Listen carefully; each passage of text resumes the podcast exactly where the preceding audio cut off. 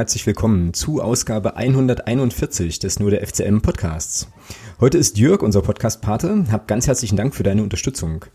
Ja, die letzte Folge vor der Länderspielpause ist mal wieder eine kleine Sonderfolge. Das hat damit zu tun, dass äh, Thomas im Urlaub weilt und ich die Zeit einfach nutze, um heute mal wieder mit einem Gast hier im Podcast etwas ausführlicher über den KfC Uerdingen zu sprechen, mit dem sich der erste FC Magdeburg ja bekanntermaßen am Freitagabend in Düsseldorf messen wird.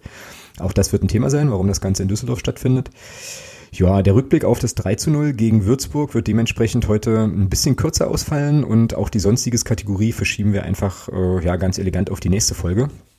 Dafür begrüße ich aber heute hier einen Mann, der schon ja, Ende der 80er Jahre zum KfC Uerdingen ging, als der Verein noch ganz anders hieß. Und ich bin sehr gespannt auf das Gespräch. Hallo Jens, grüß dich, schön, dass du dabei bist. Hallo Alex, ich freue mich, dass ich dabei sein darf. Ähm, so, und wie das immer so ist, ähm, obliegt dir jetzt gleich erstmal die erste Aufgabe, dich einfach nochmal ganz kurz vorzustellen. Also, wer bist du, was treibst du so und was verbindet dich vor allem mit dem KfC Uerdingen? Ja, ich bin äh, Jens, ich bin Uerdingen-Fan seit ja, 1989. Da war ich äh, zarte acht Jahre alt und ähm, Interessanterweise war das erste Spiel, was ich gesehen habe, ein Freundschaftsspiel gegen den ersten FC Magdeburg. Das war damals ähm, an, der, an der Trainingsarena am Löschenhofweg und mein Vater hat dann irgendeine Pressearbeit gemacht. Der hatte also eine Presse, ja, so eine Talkrunde geführt mit den Oerdinger Trainer und Vorstand und sowas im Rahmen dessen und dann hat er mich einfach mitgenommen und ich konnte mir das Spiel angucken. Es ging damals übrigens 1 zu 1 aus. Mhm. Und äh, ja, auch Heiko Lessig, ich weiß nicht, ob der bekannt ist, noch in Magdeburg, äh, der ist dann später zu uns gekommen. Der hat an dem Spiel teilgenommen und ja, war dann später mein Lieblingsspieler. War immer ja, nicht der beste aller Torschützen, aber äh, Dauerbrenner, würde ich sagen. Mhm, genau, ja, Heiko Lessig auf jeden Fall, äh, auf jeden Fall noch ein Name, würde ich sagen. Also ähm, so auf jeden, auf jeden Fall für die älteren Clubfans. Die erinnern sich an den bestimmt noch gut. Äh, jetzt ist dein Twitter-Handle ja der Viersener und äh, ja. einer, äh, ein findiger Mensch auf Twitter wollte natürlich dann sofort wissen, muss man als Viersener nicht zwingend Gladbach-Fan sein? Das ist in der Tat, äh, ist das ja hier alles sehr eng.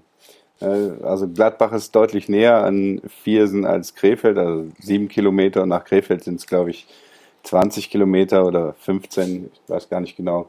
Und äh, gebürtig bin ich aus Krefeld, hab, mein Vater hat dann da lange gewohnt.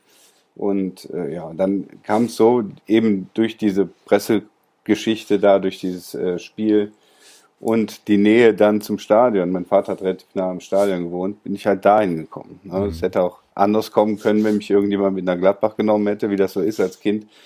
Wirst du mit hingenommen und dann bleibst du halt dabei. Dein Fußballverein wechselst du nicht. Ne? Mhm, ganz genau. Das ist tatsächlich jetzt auch gerade schon die erste Phrase im Podcast. Sehr schön. Die kann ich hier gleich, äh, gleich mal auf unsere Gästeliste äh, schreiben. Freuen sich die Podcast und Phrasenpaten vielmehr. Nee, aber ist natürlich völlig richtig. Und äh, ja, jetzt hat sich dann wahrscheinlich einfach nach Viersen verschlagen. Ne? Und das heißt jetzt also von da immer, immer fahren. Erst nach Düsseldorf, jetzt, nee, erst nach Duisburg, jetzt nach Düsseldorf. Ne? Ja, ja, also nach Viersen, von Viersen aus nach Krefeld ist jetzt keine Entfernung. Ne? Das mit dem Auto mal eben 20 Minuten, wenn es gut läuft. In Sechstliga-Zeiten sind wir mal 20 Minuten vor Anpfiff losgefahren und dann sind wir halt so ins Stadion reingegangen, ohne Schlange, ohne alles. Das war ja damals äh, nicht unbedingt der große Andrang. Mhm. Und äh, das ist natürlich jetzt eine ganz andere Geschichte. Duisburg mhm. ist, äh, war mit dem Zug von Viersen aus noch ganz, ganz gut erreichbar. Düsseldorf ist furchtbar. Das Einzige, was in Düsseldorf besser ist als in Duisburg, ist, äh, dass man da vorher oder nachher oder beides in die Altstadt gehen kann. Mhm. Würde ich auch jedem Magdeburger, der kommt am Freitag, empfehlen, geht mal in die Altstadt vorher, ins Ürige zum Beispiel.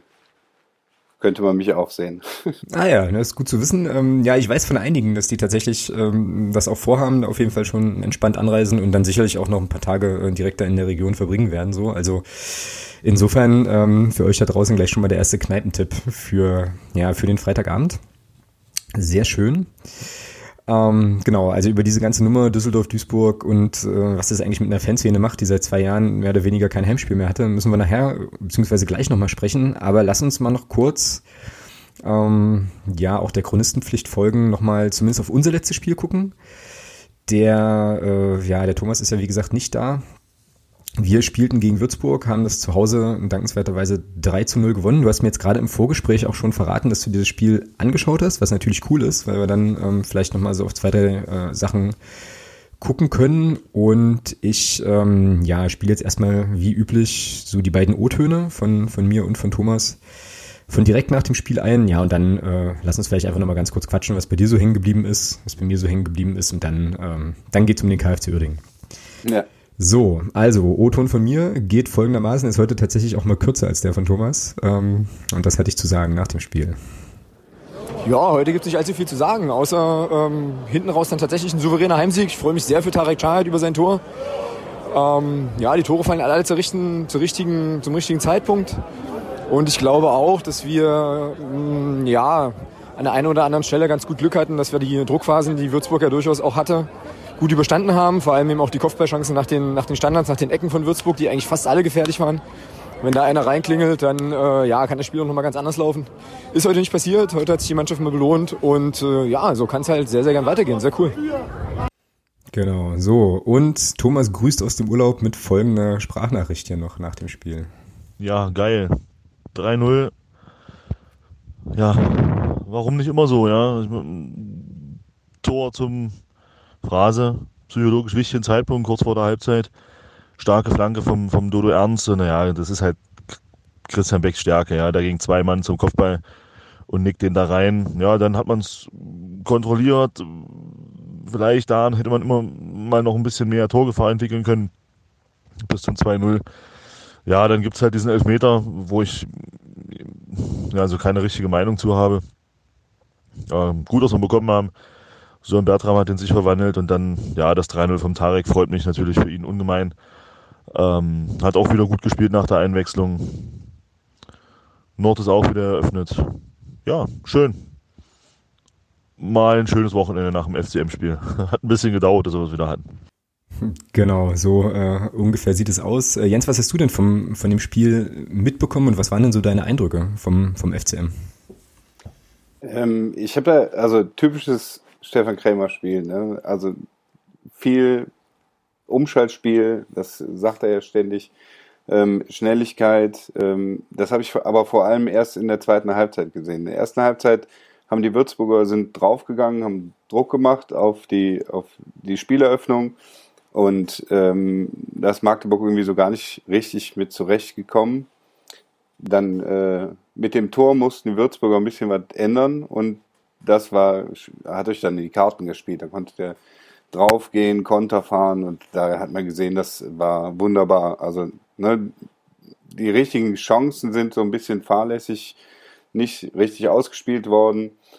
Dann der Elfmeter, ne, also für mich klarer Elfmeter. Ja, der Rempler auch. ist, naja, ne, also ist halt Fußball. Und äh, dann hatte den Arm zwei Meter weit oben. Ne, also das ist ein Elfmeter. Aber äh, man kann mal auch drüber diskutieren. Sehe ich anders, aber ähm, ja, das 3-0 natürlich auch super. Tolles Ding. Mhm. Und dann äh, ist Würzburg nie wieder reingekommen da.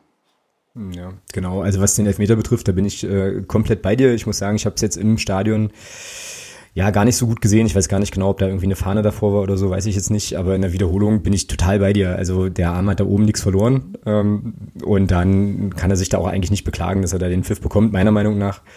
Ist dann hinten raus ganz schön, ganz schön diskutiert worden, so auch. Aber ähm, ja, ist, wie du sagst, das ist eben Fußball, so ist das dann. Und ähm, hat uns dann deutlichst auch in die Karten gespielt, ja. Und das 3-0 das fand ich im Stadion schon cool. Ich habe mir das dann in der Wiederholung noch ein paar Mal angeschaut. Jetzt muss man dazu so ein bisschen wissen, dass der Tarek Chahed, der das äh, Tor gemacht hat, ähm, ja, so ein, Eigengewächs von uns auch ist. Also er hat zumindest dann die A-Jugend bei uns gespielt und, ähm, und so und ist deswegen zumindest hier im Podcast auch ein Spieler, den wir sehr mögen, der es jetzt in der Vergangenheit nicht äh, immer ganz so leicht hatte, ist dann auch in ja, immer mal wieder von Verletzungen zurückgeworfen worden und so und hat sich aber immer wieder, immer wieder reingekämpft, äh, immer dran geblieben und so weiter, kriegt jetzt seine Einsätze und ähm, hatte da in Kaiserslautern eigentlich schon ein ganz gutes Spiel gemacht und jetzt eben hier auch nochmal das Tor. Super cool, freut mich riesig für ihn.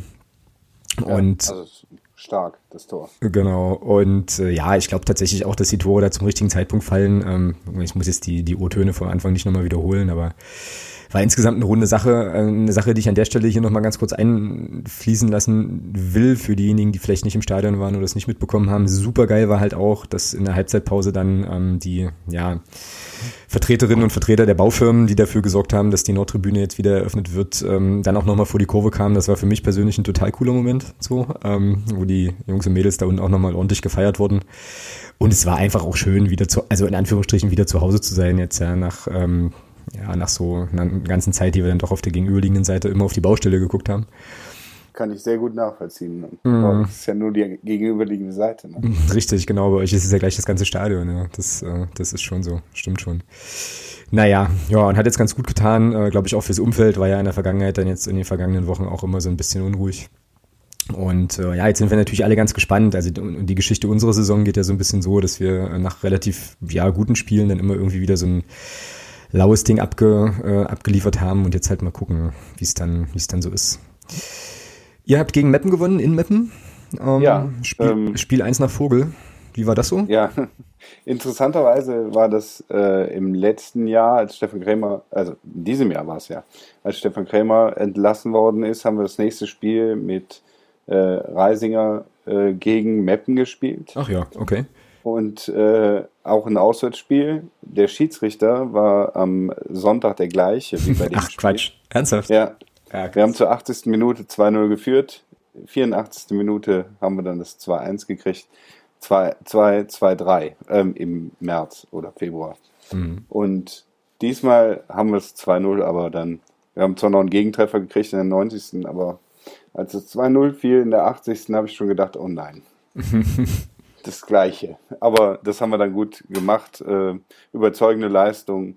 Und ich habe eben mal Meppen Duisburg reingeguckt, was die Meppener da abgeliefert haben. War ich froh, dass sie es nicht gegen uns gemacht haben. Mhm. Die haben das gewonnen, oder?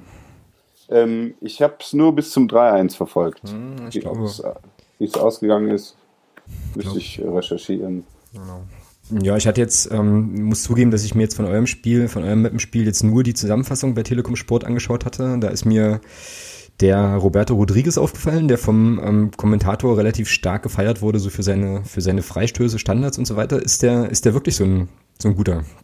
Also der hat, äh, der hat ein feines Füßchen, sagt man mal. Ne? Mhm. Also der kann Freistöße äh, unglaublich gut schießen. Der hat viel, also der hat auch Ideen im Spiel nach vorne. Der hat leider Defizite im Spiel nach hinten. Also wenn er den Ball verliert, ist er schon mal genervt und bleibt stehen. Mhm. Das, das das, wo ich ihm die, die Abzüge gebe. Aber ansonsten bin ich froh, dass wir ihn haben. Ja. Der hat letztes, also der ist, das erste Spiel von ihm war auch gegen Meppen, dann im März, ne, und hat er direkt ein Tor gemacht, hat also einen super Einstand gefeiert.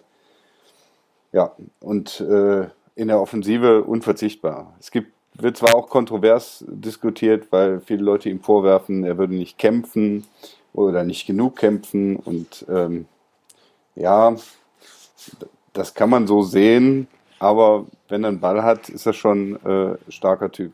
Mhm. Ja, zwei Tore, zwei Vorlagen, jedenfalls laut, nee, gar nicht, zwei Tore, sechs Vorlagen, so rum ist richtig. Ja. Laut transfermarkt.de, also äh, ja, könnte man jetzt fast sagen, schon ein Fixpunkt auf jeden Fall in der Offensive. Ne? Genau, einer, ohne den äh, durch wahrscheinlich nicht so viele Tore genau. gefallen werden. Und so viele sind es ja nicht. Und sag mal, was ist eigentlich mit Kevin Großkreuz passiert? Der war im letzten Spiel gar nicht im Kader, wenn ich das hier richtig sehe, aber verletzt genau, scheint er auch war, nicht zu sein. Der war bis Donnerstag letzte Woche nicht im Training, weil der ähm, verletzt war oder ähm, also krank war der. Okay. Und ist erst am Donnerstag wieder ins Training eingestiegen und deswegen hat es für Sonntag noch nicht gereicht. Ähm, aktuell weiß ich gar nicht, was, äh, was mit dem ist. Also ich habe nichts gehört, dass er nicht spielen könnte. Okay. Oder dann, anderes gehört. Dann sehen wir am Freitag gegebenenfalls einen Weltmeister auf dem Rasen. Das äh, wäre ja auch mal, auch mal schön. Genau. genau. Auch, ähm, auch der wird gerne kontrovers diskutiert bei uns, aber der macht einen, macht einen super Job da hinten. Wir haben in der letzten Saison, wenn er nicht gespielt hat, alle Spiele 4-0 verloren. Ja, krass, okay. Also der auf der rechten Außenbahn da, er könnte sicherlich noch mehr Impulse nach vorne setzen, aber so wie er, wie er in der Abwehr spielt, über seine Seite kommen da wenig Tore. Das ist schon stark. Mhm, ja, da merkt man die Qualität dann eben doch, ja. So ja. Ähm, Nationalmannschaft, Champions League etc. Ja, krass. Halt nicht mehr der schnellste. Ja, gut. Ja, aber wahrscheinlich für die, für die dritte Liga wird es dann immer noch ganz gut sein, ganz okay sein. Ähm, ja, Gut, dann ähm, ist es jetzt also so, dass äh, sowohl deine Mannschaft als auch meine Mannschaft das letzte Spiel gewonnen haben. Das wird dann also, ähm, ja, könnte dann ein recht lauschiger Abend werden in Düsseldorf. Aber bevor wir dahin kommen, lass uns noch mal ein bisschen über deinen Club sprechen. Ähm, ja. Über den KfC Uerdingen. Ich muss ganz ehrlich sagen, dass ich ähm, jetzt vor dieser Sendung nicht so, ja, also natürlich wusste, dass es, dass es Uerdingen gibt, dass die auch mal äh, Bayer Uerdingen hießen und so weiter. Ähm, und habe mich dann jetzt so ein kleines bisschen versucht einzulesen, ähm, so gut es eben ging und jetzt äh, dann auch nochmal festgestellt oder mich erinnert, dass es ja wirklich ja ein krasser Traditionsclub ist. Ne? Also DFB-Pokalsieger 85, international gespielt, äh, Bundesliga und so weiter. Ja. Ähm, also da ist schon auf jeden Fall auch ein spannender Gegner für Freitag. Ähm, ich habe jetzt hier mal so eine ganz cheesy Einstiegsfrage. Ne? Wie würdest du den KfC Oerdingen in drei Stichworten beschreiben? Ach du Schande. Äh, Grotifant in jedem Fall. Okay. Äh, dann ähm, drei Stichworte. Äh, ja, mein, mein Herz ne? und ähm, Chaos. Und Chaos, okay. Und Chaos, ja. Ja, krass. Ähm, gut, mal gucken, ob wir das gleich noch so ein bisschen unterfüttert, äh, unterfüttert kriegen. Äh, wie oh, gesagt, ja. wie gesagt, die Geschichte die Geschichte ist lang und bewegt. Ähm, was würdest du jetzt so aus deiner ganz persönlichen Sicht zu so sagen? Was sind denn so die größten Highlights und so die, ja, so die tiefsten Tiefpunkte in deiner ich, Fankarriere? Die richtig großen Highlights vom Bayer Oerdingen habe ich ja knapp verpasst. Also ähm, mein erstes Ligaspiel war, glaube ich, 92 gegen Meppen. Da haben wir sie wieder. Lauter Parallelen, ey, unglaublich. Und das erste Erstligaspiel war dann Saison 92, 93 gegen Bayern. Und ähm, da waren die, die Höhepunkte äh, schon weg. Ne? Die Höhepunkte waren äh, das Pokalspiel gegen Dresden. Sorry, liebe Dresdner. 7 zu 3 gedreht. Ähm, das ist natürlich ein Jahrhundertspiel gewesen. Mhm. Ähm, Im Europapokal, der Pokalsieger dann äh, der Pokalsieg gegen Bayern als Outsider, als äh, erste Mal in Berlin ausgetragen, ähm, diverse Bundesliga-Saisons. Ähm, das war alles vor meiner Zeit. Mhm. Für mich persönlich, ähm, die Highlights waren ähm, der, äh, also Aufstiege in die erste Liga, kann ich, also waren wir, glaube ich, drei oder vier war ich dabei. Das waren, da war ich ja noch kleiner und in der letzten Zeit auch die Aufstiege von der sechsten Liga in die fünften zum Beispiel. Das war so ein, so ein Gefühl, es geht jetzt endlich wieder nach oben. Nicht, man stagniert nicht irgendwo in der sechsten Liga. Das war schon eine bittere Zeit. Mhm. Vor allem für Leute, die den, die den KfC halt schon länger kennen, die die Bundesliga-Zeiten mitgemacht haben, die Europapokalzeiten. Das ist ja das, ähm, ja, das Los der Traditionsvereine. Ich mag dieses Wort eigentlich nicht, weil äh, Existenz qua Tradition ist immer schwierig. Mhm. Weil dann sind da immer viele Leute, die, die gerne nur zurückblicken und meinen, man müsste doch eigentlich wer sein, weil man ja früher mal wer war und andere waren früher nix. Und ja, dann ähm, wird man auch leicht empfänglich für Leute, die einem versprechen, ähm, wenn ich da bin und die Kohle da reinbutter, dann wird alles wieder gut. Mhm. Ja. ja. Tiefpunkte waren äh, die, also wir haben einen, äh, es, es gab die, als die dritte Liga eingeführt wurde, musste man äh, einen Tabellenplatz erreichen, ich weiß gar nicht mehr welchen. Wir hatten zu Hause. Du musstest, wir mussten, du musstest Zehnter werden, ähm, weiß ich, weiß ich sicher, weil der FCM nämlich Elfter wurde. Äh, ja, genau. Genau. Ja. Und ich glaube, wenn man Vierter wurde, kam man in die, äh, in die dritte Liga oder sowas. Die Saison war vorgegeben als die vier im, äh, die vier im Visier. Und am Ende sind wir, glaube ich, klanglos äh, abgestiegen. Also wir hatten noch die Chance, ab, äh, noch drin zu bleiben. Zwei Spiele, zwei Endspiele. Haben beide verkackt und äh, sind dann abgestiegen, zwei Ligen runter. Also das war so der tiefste Tiefpunkt du stehst im Stadion und weißt gar nicht mehr, was passiert. Mhm. Also das war schon, ja, traurig. Mhm. Du bist dann auch wütend, traurig, alles absolute Leere. Ja, schlimme Zeit damals. Ja, und äh, ja, wenn man mal so ein bisschen auch auf die zeitliche Abfolge guckt, weil du halt sagst, sechste Liga, ja, ich habe mich da vorhin richtig erschrocken, das ist nicht so lange her. Also zehnte, nee. also zehn Jahre etwa, ne? Ähm, Gab es irgendwie, also das muss man sich wirklich mal, wirklich mal vorstellen, ja. Du spielst irgendwie Europapokal ähm, und dann bist du, drehst dich einmal um und bist irgendwie in der sechsten Liga gelandet. So. Ja. Ähm, das ist schon krass. Ja, und dann ist es ja auch so, ähm, dass äh, ja Krefeld ja jetzt nicht irgendwie so ist, dass da rundherum nichts weiter wäre, ne, so, sondern ich mir schon auch ganz gut vorstellen kann, dass da der eine oder andere sicherlich vielleicht dann auch äh, sich überlegt hat, naja gut, dann gehe ich jetzt eben, weiß ich nicht, zum Bundesliga, zum Bundesligisten um die Ecke. Also klar, ja, das ist. Mh. Innerhalb von 70 Kilometern haben wir Gladbach, Köln, Dortmund, Schalke, Düsseldorf, genau. Leverkusen, Bochum, Duisburg, Essen, Oberhausen, Wuppertal, Aachen. Genau. Da ist äh, die Konkurrenz ist groß. Richtig, genau. Und ich habe mal äh, Spaß da geguckt, innerhalb von 70 Kilometern von Magdeburg ist nur Wolfsburg. Wenn ich mal Altmark Stendal rauslasse, ich weiß nicht. Mm, ja, na gut, Stendal ist jetzt äh, sozusagen sportlich, glaube ich, nicht so unbedingt attraktiv, aber klar, Wolfsburg wäre da tatsächlich das nächste, aber ja, also gar nicht zu vergleichen. Ne? Die, ja. die Dichte an Clubs da, da bei euch in der Ecke, das ist schon krass. Ja, ja kommt dann auch, ähm, ja, wirkt sich natürlich auch auf die, aufs Sponsoring aus. Ne?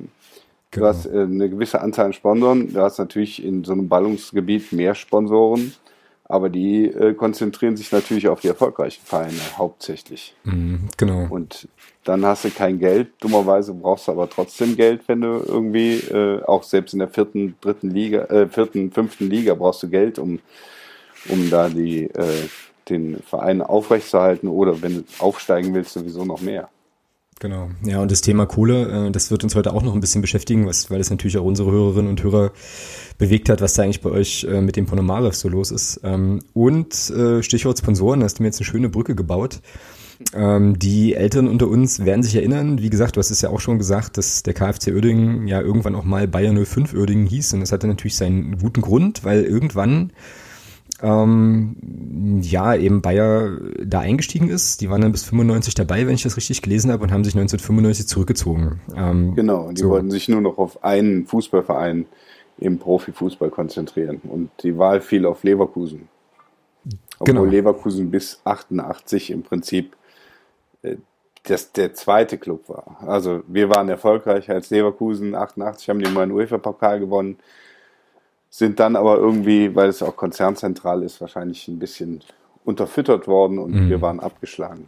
Genau. Ja, und das führte dann dazu tatsächlich, dass ähm, es dann eigentlich, bis, bis so der erste Investor um die Ecke kam, nicht so richtig gelungen ist, da irgendwie Ruhe reinzukriegen. Ne? Also das war schon, war schon schwierig. Woran, woran lag denn das? Also weil das Ding ist, ich, ich, ich stelle mir das jetzt so vor, dass Bayer ja jetzt wahrscheinlich nicht irgendwie gesagt hat, okay, morgen ziehen wir uns jetzt zurück oder so, sondern das war ja wahrscheinlich, das, das kam ja schon so ein bisschen mit Ansage irgendwie, ne? Aber warum, ja, gelang das dann irgendwie nicht, den Verein, ähm, ja, also ein ruhiges Fahrwasser zu kriegen nach dem Ausstieg von Bayer? Ja, die, die Sponsoren waren verteilt. okay, so. okay. Es war so, dass, dass Bayer äh, Sponsor war, Trikotsponsor und ähm, im Prinzip als, als Werksclub äh, da jetzt gar nicht so die Notwendigkeit hatte, sich so ein großes Sponsorennetzwerk aufzubauen. Und als Bayer dann ausgestiegen ist, war es halt schwierig, äh, Sponsoren zu finden, die dann stattdessen einspringen, weil die waren tatsächlich dann äh, in Gladbach, in, gerade in Krefeld mhm. gibt es viele Gladbacher äh, Sympathisanten, die dann auch äh, Firmen haben, Sponsoring machen da. Du hast dann so einen Business Club oder so, wo die Leute sich treffen weiß nicht, ob das Mitte der 90er auch schon so war, aber nehme ich an.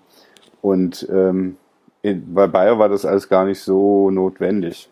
Und dann ist Bayer ausgestiegen, ich glaube, mit der Vorlaufzeit von, einem, von zwei Jahren oder sowas. Ähm, und hat dann noch eine Starthilfe gegeben ähm, und dann war es das. Und äh, dann ist es nicht gelungen, äh, den Verein in Krefeld so zu integrieren, dass die lokalen Sponsoren gesagt haben, Mensch, komm, dann machen wir was. Weil der größte lokale äh, Sponsor wäre halt Bayer gewesen, der wollte ja nicht mehr.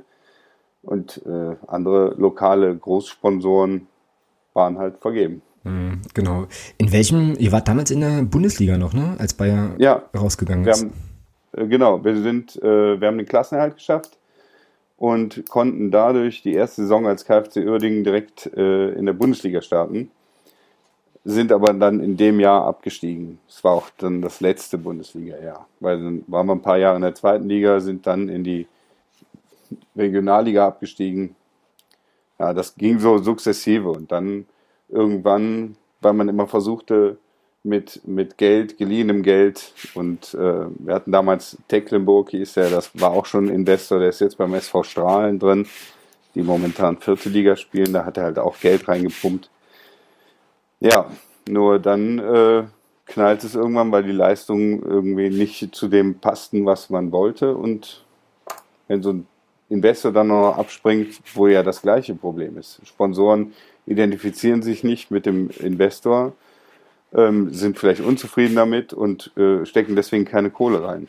Mhm. Und wenn der Investor dann weg ist, dann äh, hat man keinen Sponsoren und keinen Investor. Und dann gibt es nur eine Lösung, wenn man überleben will ein neuer Investor. Genau, und so, und so trug es sich zu, dass der KfC Uerdingen jetzt quasi von Investor zu Investor hüpft. Ähm, wenn man bei Wikipedia ein bisschen reinschaut, wie gesagt, gab es dann noch die Ära Lakis, äh, die da so überschrieben wurde, der auch irgendwie acht Jahre am Start war und jetzt bekanntermaßen natürlich den, den Ponomarev, ähm, auch eine streitbare Person. Ja, aber das ist dann tatsächlich so, ne, dass du dich wahrscheinlich wirklich irgendwie äh, sozusagen von Einzelpersonen abhängig machst und die einzige Möglichkeit wahrscheinlich wäre, davon loszukommen, zu sagen, gut, dann startet man ganz unten nochmal neu oder so, ne? Aber genau. Das wäre dann tatsächlich ganz unten und dann sind die Sponsoren ja auch nicht da, die sagen, Mensch, jetzt äh, steigen wir mal bei euch ein, mhm. weil die Reichweite ist dann in der Kreisliga spielst du nur auf Krefelder Boden. Die Reichweite ist gering. Genau. Also es wäre natürlich eine Möglichkeit. Ähm, ich bin mit dem, mit diesem ganzen Investor-Gedönsel auch nicht äh, zufrieden. Es, ich bin da unglücklich drüber. Ich, mir, mir wäre es lieber, wir hätten einen auf breiten Sponsorenfüßen stehenden Verein mit einer ordentlichen Vereinsstruktur, mit einem Aufsichtsrat oder sowas, die den Präsidenten kontrollieren. Ähm, da wäre mir viel lieber mit. Aber haben wir nicht. Ja. Jetzt habe ich zwei Möglichkeiten. Entweder ich gehe nicht hin oder ich gehe hin. Mhm. Ich könnte ihn auch, äh, wenn ich Vereinsmitglied wäre, was ich nicht bin, könnte ich ihm auch meine Stimme entziehen. Aber solange die Vereinsmitglieder sagen, du bist unser Präsident, ist das halt so. Mhm, genau. Bist du ähm, mit diesem, mit dieser Haltung Richtung, Richtung Investor, ähm, also ist das eigentlich eine mehrheitsfähige Meinung in der Fanszene oder wie wird denn das äh, generell so gesehen? Also ist das dann eher so ein Ding von, naja, also wenn Krefeld leben will, dann brauchen wir den Investor oder sagt man, gibt's da schon irgendwie auch Aktionen zu sagen, halt hier, ähm, nee, lieber ohne Investor und wie, wie ist denn da so die Haltung? Da gibt, also die Fan, unsere Fanszene ist relativ klein. Äh, wenn es da solche Strömungen geben sollte, dann sind das einzelne Personen, die dann äh, nicht auftauchen. Ähm, bei Lakis gab es das ein bisschen, äh, gab es einmal Knies zwischen Lakis und den Ultras, woraufhin die Ultras auch ihren Support mal eingestellt haben, ähm, weil der sich halt, also er war so ein bisschen mehr Sonnenkönig als Ponomarev. Mhm. Lakis war so ein Typ, der hat sich auch bei einem Spiel als wir sicher durch waren mit dem Aufstieg, hat er sich einwechseln lassen. Er hat sich Was? Eine, eine Spielerlaubnis äh, geholt. Ach Quatsch, okay. Ja, weil er halt, äh, der ist halt Herz, so ein Herzblut-Typ. Also für ihn war das tatsächlich bei Uerdingen Herzblutsache und Fußball und ähm, der hing da voll drin. Der war bei jedem Spiel anwesend, ähm, saß mit auf der Bank und ähm, ja, dann gab es halt ein Spiel, wo es dann einen Elfmeter gab, wo er dann den Elfmeter schießen durfte, hat ihn aber verschossen. Also sehr großartig. Oh Mann, ey. Und äh, das ist halt so ein, da hat man das Gefühl, dass er keinen ähm, nicht so viel fachliche Expertise hatte, aber er war mit mit Herz dabei und ähm, das war, das war so ein bisschen schwierig, weil es dann auch emotional wird irgendwann. Mhm. Und wenn er dann Entscheidungen trifft, wo man nicht unbedingt mit einverstanden ist, Trainerentlassung oder sowas, das zieht sich ja durch. Ich habe mal geguckt, seit 1991 hatten wir, glaube ich, 35 Trainer und SC Freiburg hatte vier. Ja. Also das ist eine, ich mag so eine Trainerkonstanz eigentlich und die hat es in Uerdingen nicht gegeben. Der Trainer mit der längsten Zeit seit 1970 war Friedhelm Funke mit fünf Jahren. Mhm. Also das äh, war aber auch eine schöne Zeit.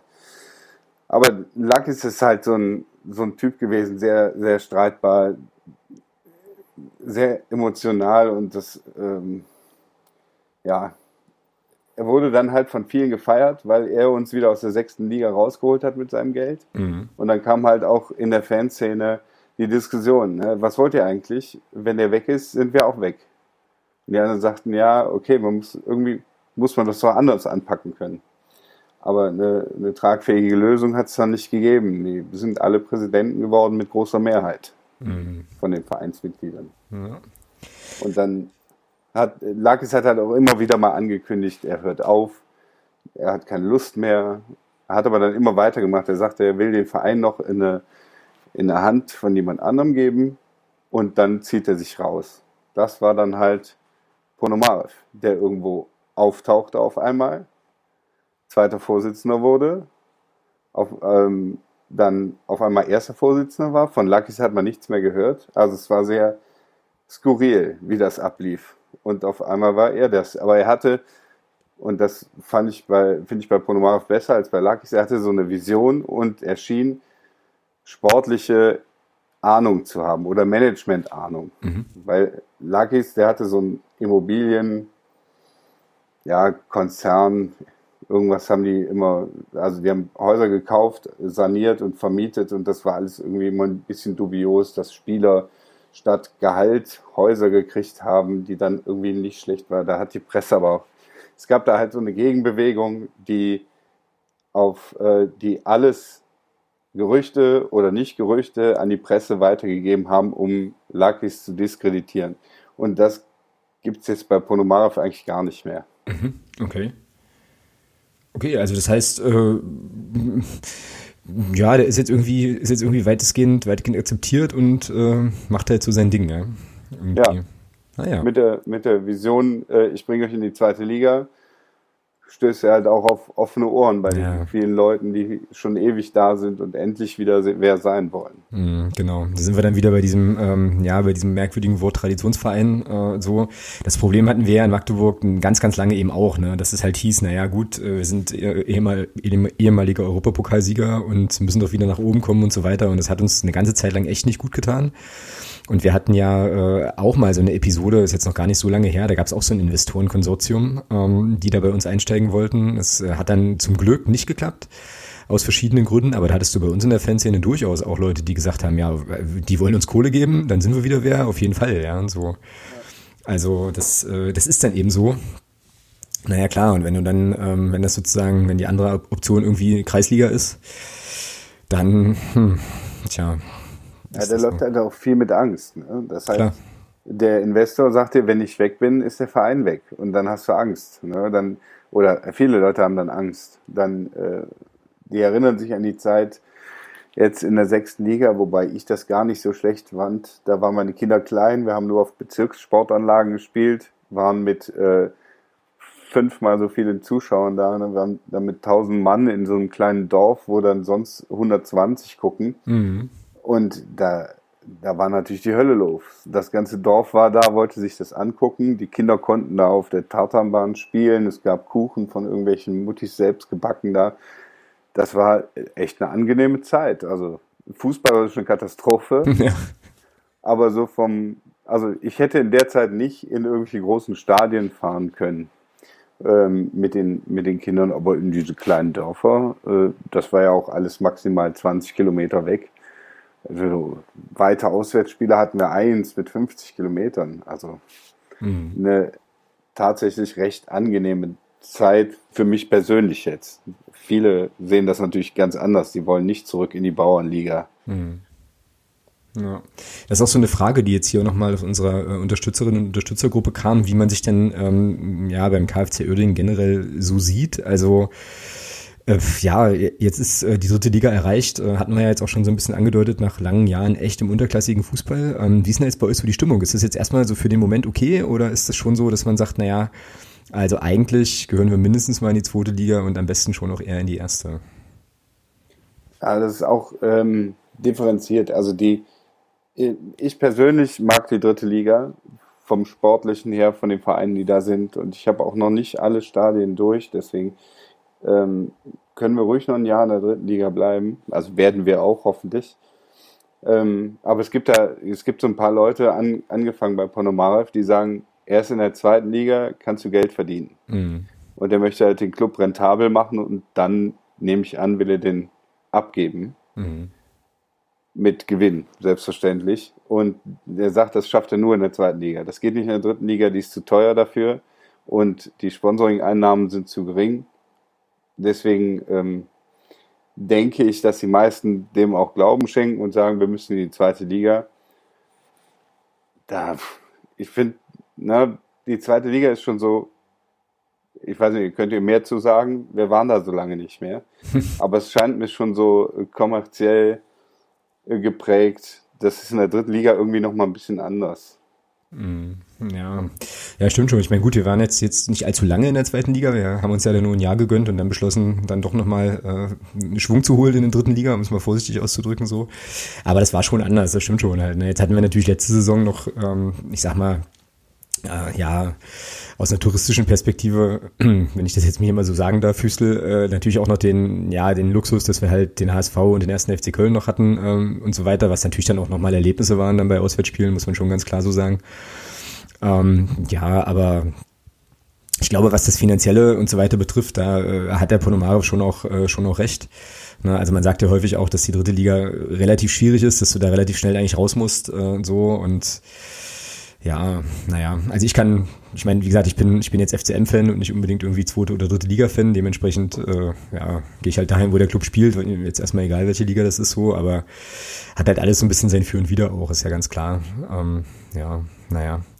Gut. Und, auch, die, hm? auch unsere vierte Liga, äh, also die Regionalliga West ist ja, es ist möglicherweise bei euch ähnlich. Ich weiß nicht, wer bei euch in der Regionalliga spielt. Cottbus müsste jetzt wieder da spielen. Mhm, genau. Ähm, ähm, in der Regionalliga spielen Mannschaften wie äh, Alemannia Aachen, Rot-Weiß Essen, Rot-Weiß Oberhausen, Wuppertaler SV. Das ist halt auch schon, also wenn du da in die Stadien fährst, ist halt auch schon ein Wahnsinnsgefühl. Nur irgendwann hast du ja alle mal gesehen. Also ich bin ganz froh in der dritten Liga. Ich würde natürlich auch wieder in die, vierte fahren, in die sechste oder in die zweite. Also ich wäre nicht undankbar, wenn, ich, wenn wir in der zweiten Liga spielen. Hm. Ich glaube aber, dass der der Drang aufzusteigen äh, hinten angestellt ist. Das wird halt gesehen, wenn die Mannschaft kämpft und alles gibt und schafft es halt nur Achter zu werden, dann ist das so. Mhm. Aber wenn man das Gefühl hat, die werden alle eingekauft, tun nichts und wir müssen am Ende um den Abstieg kämpfen, ist man halt etwas unzufriedener.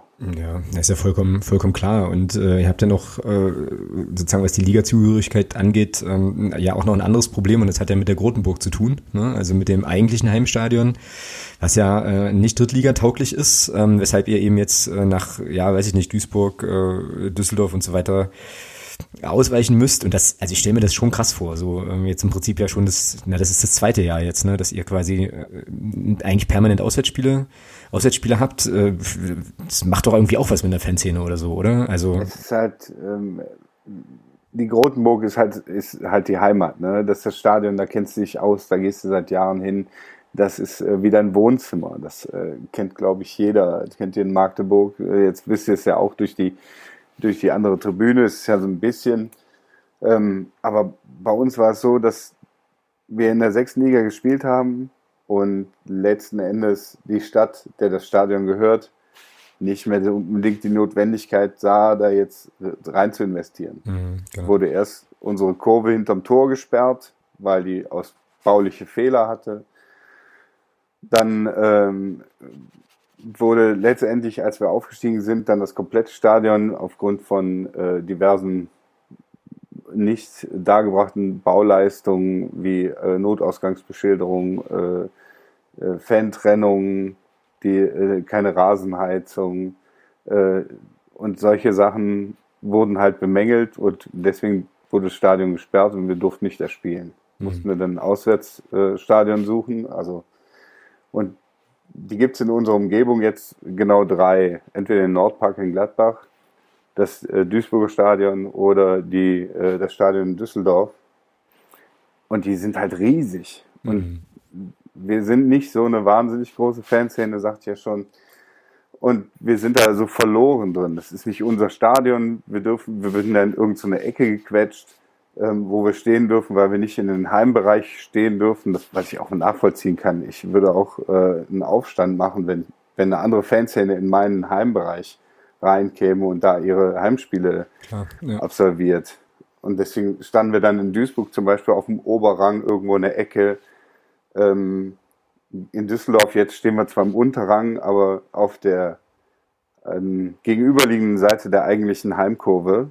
Das heißt, man steht, die Auswärtsfans und die Heimfans stehen zusammen auf einer, in einer Kurve, mehr oder weniger. Dazwischen mhm. ist natürlich Puffer. Und du guckst die ganze Zeit nur auf dieses leere Stadion.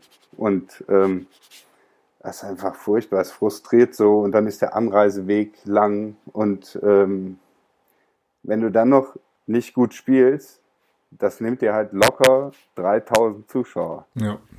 Die Krefelder, also jeder, der sonst kommen würde, weil denkt, ach komm, Drittliga-Fußball, jetzt spielen die gegen Magdeburg, das gucke ich mir mal an, da fahre ich mal hin.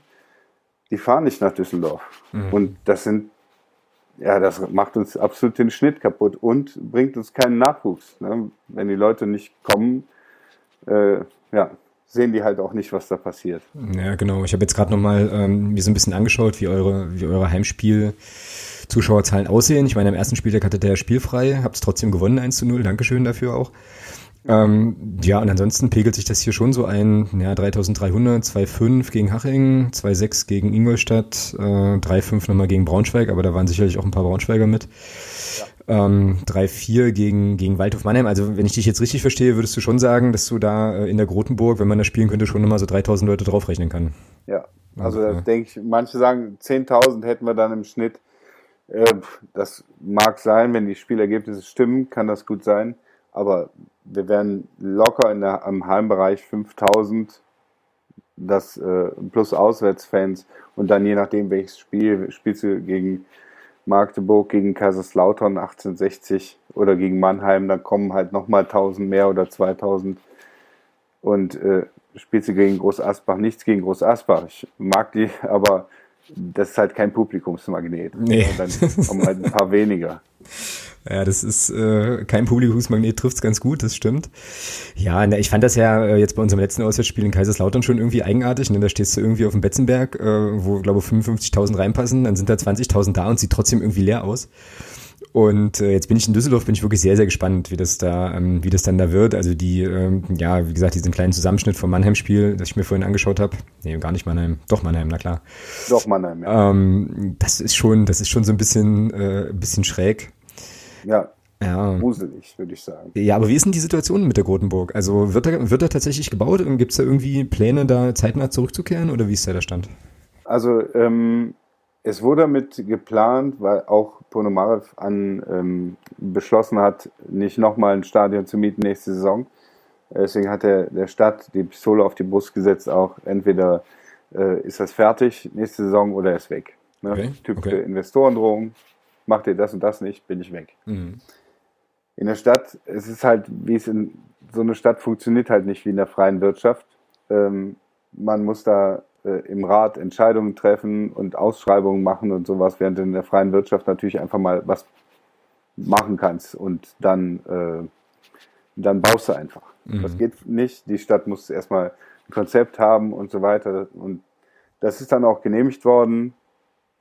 Es gab dann so die Aussicht, äh, dass zwischen dem KfC und der Stadt eine G GmbH äh, gegründet wird und man dann direkt auf Zweitliganiveau ausbaut.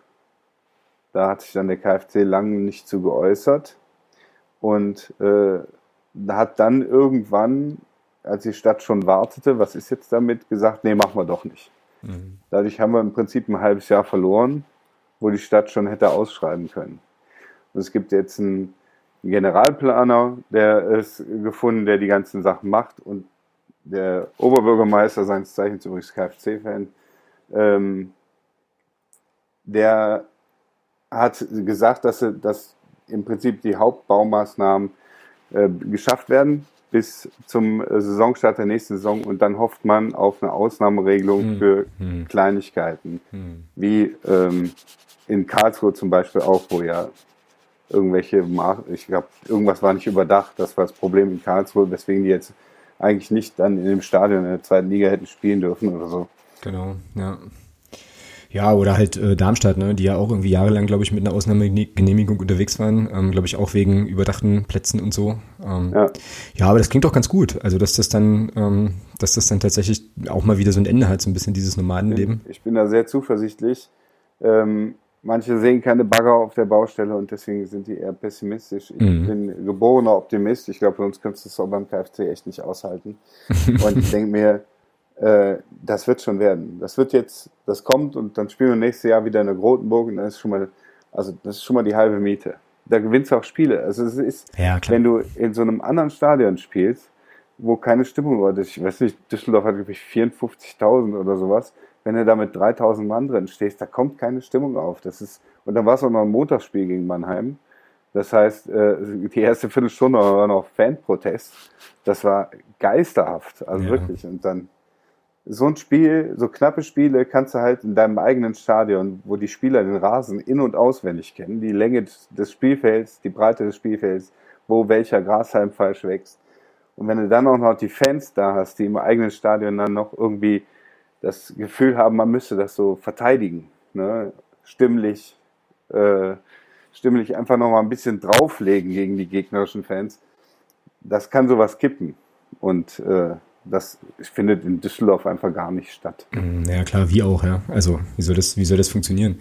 Jetzt sagst du Stimmung und so weiter. Ähm, das ist vielleicht nochmal ein ganz gutes Stichwort, äh, um nochmal so generell auch auf die Struktur der Fanszene so zu gucken. Äh, du hast jetzt auch schon angedeutet, das ist jetzt nicht, äh, nicht so wahnsinnig groß. Ähm, wie ist denn das bei euch? Ähm, Ultras wird's ja, also hast du ja schon angedeutet, gibt es, gibt es ja, wie, wie ist denn da so die Struktur bei euch in der Fanszene? Ja, es gibt halt äh, mit den Ultras Krefeld sind natürlich die äh, weiß gar nicht, ob es die größte Gruppierung ist. Auf jeden Fall sind es die, die im Blog halt die Stimmung angeben.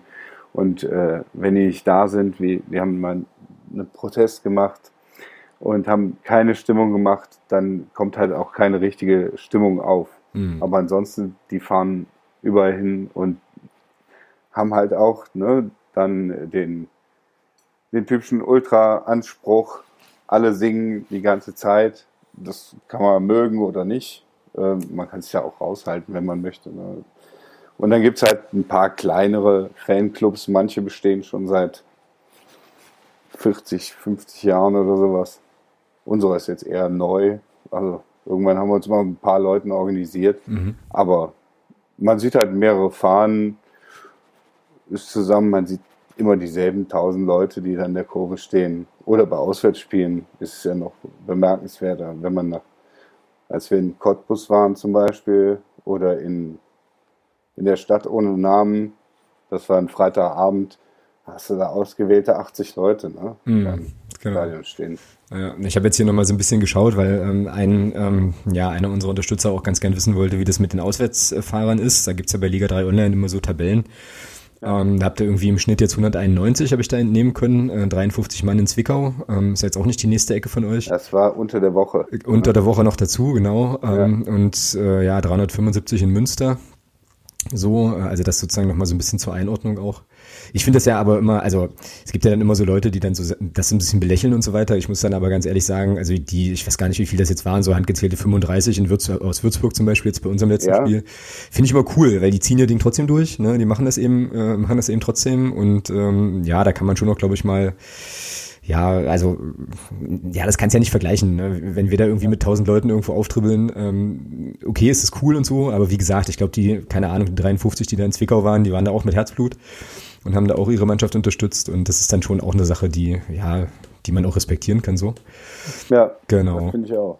Ähm, du hast ja gerade in den, in den Ligen darunter, hast ja mitunter Vereine, da stehen die mit vier, fünf Mann, ja, haben genau. eine Fahne, eine Trommel und genau. machen da Randale, also äh, Bambule, nicht Randale. Randale und, vielleicht äh, auch, weiß man nicht, ja. Äh, genau. Und das finde ich einfach super. Das wird natürlich klar, lacht da jeder drüber, was seid ihr denn hier für ein lahmer Haufen oder sowas, aber ich finde das äh, so eine, so eine kleine Fanszene ist viel schwieriger, als wenn du eine große Fanszene bist, wo du dich einfach drin verstecken kannst. Mhm, definitiv, ja. Wie sieht das eigentlich bei euch so mit Rivalitäten und Freundschaften aus? So? Also wer darf für euch vorbeikommen ähm, und wen möchtet ihr lieber nicht sehen bei euch in der Nähe? Also sch schwierig, also Leverkusen geht gar nicht. Okay. Das ist schon mal Punkt eins. Okay. Leverkusen ging noch nie und geht auch nicht. Ähm, Rot-Weiß Essen, Fortuna Düsseldorf sind so ein bisschen, ja, nicht ganz so gern gesehen. Wuppertaler SV, da gab es mal eine Fanfreundschaft, glaube ich. Ähm, aber irgendwann haben die beschlossen, die müssten sich hassen. Also Okay. dann äh, seit erst seit ein paar Jahren oder sowas äh, mögen wir Wuppertal auf einmal nicht mehr, habe ich gehört. Und äh, mir war Wuppertal bisher egal, die meisten Fans, äh, die meisten Mannschaften ja egal. Äh, Borussia Mönchengladbach, ich sag mal so die Hälfte kann Mönchengladbach leiden, weil die man irgendwie auch in einem Umfeld ist, wo alle deine Freunde Mönchengladbach-Fans sind oder sowas, ne? Arbeitskollegen. Ähm, und die andere Hälfte hasst Gladbach zutiefst. Ich gehöre eher zur ersten. ne? Wenn man in Viersen wohnt, kann man es sich nicht erlauben, Gladbach zu hassen. Dann kennt man hier niemanden mehr.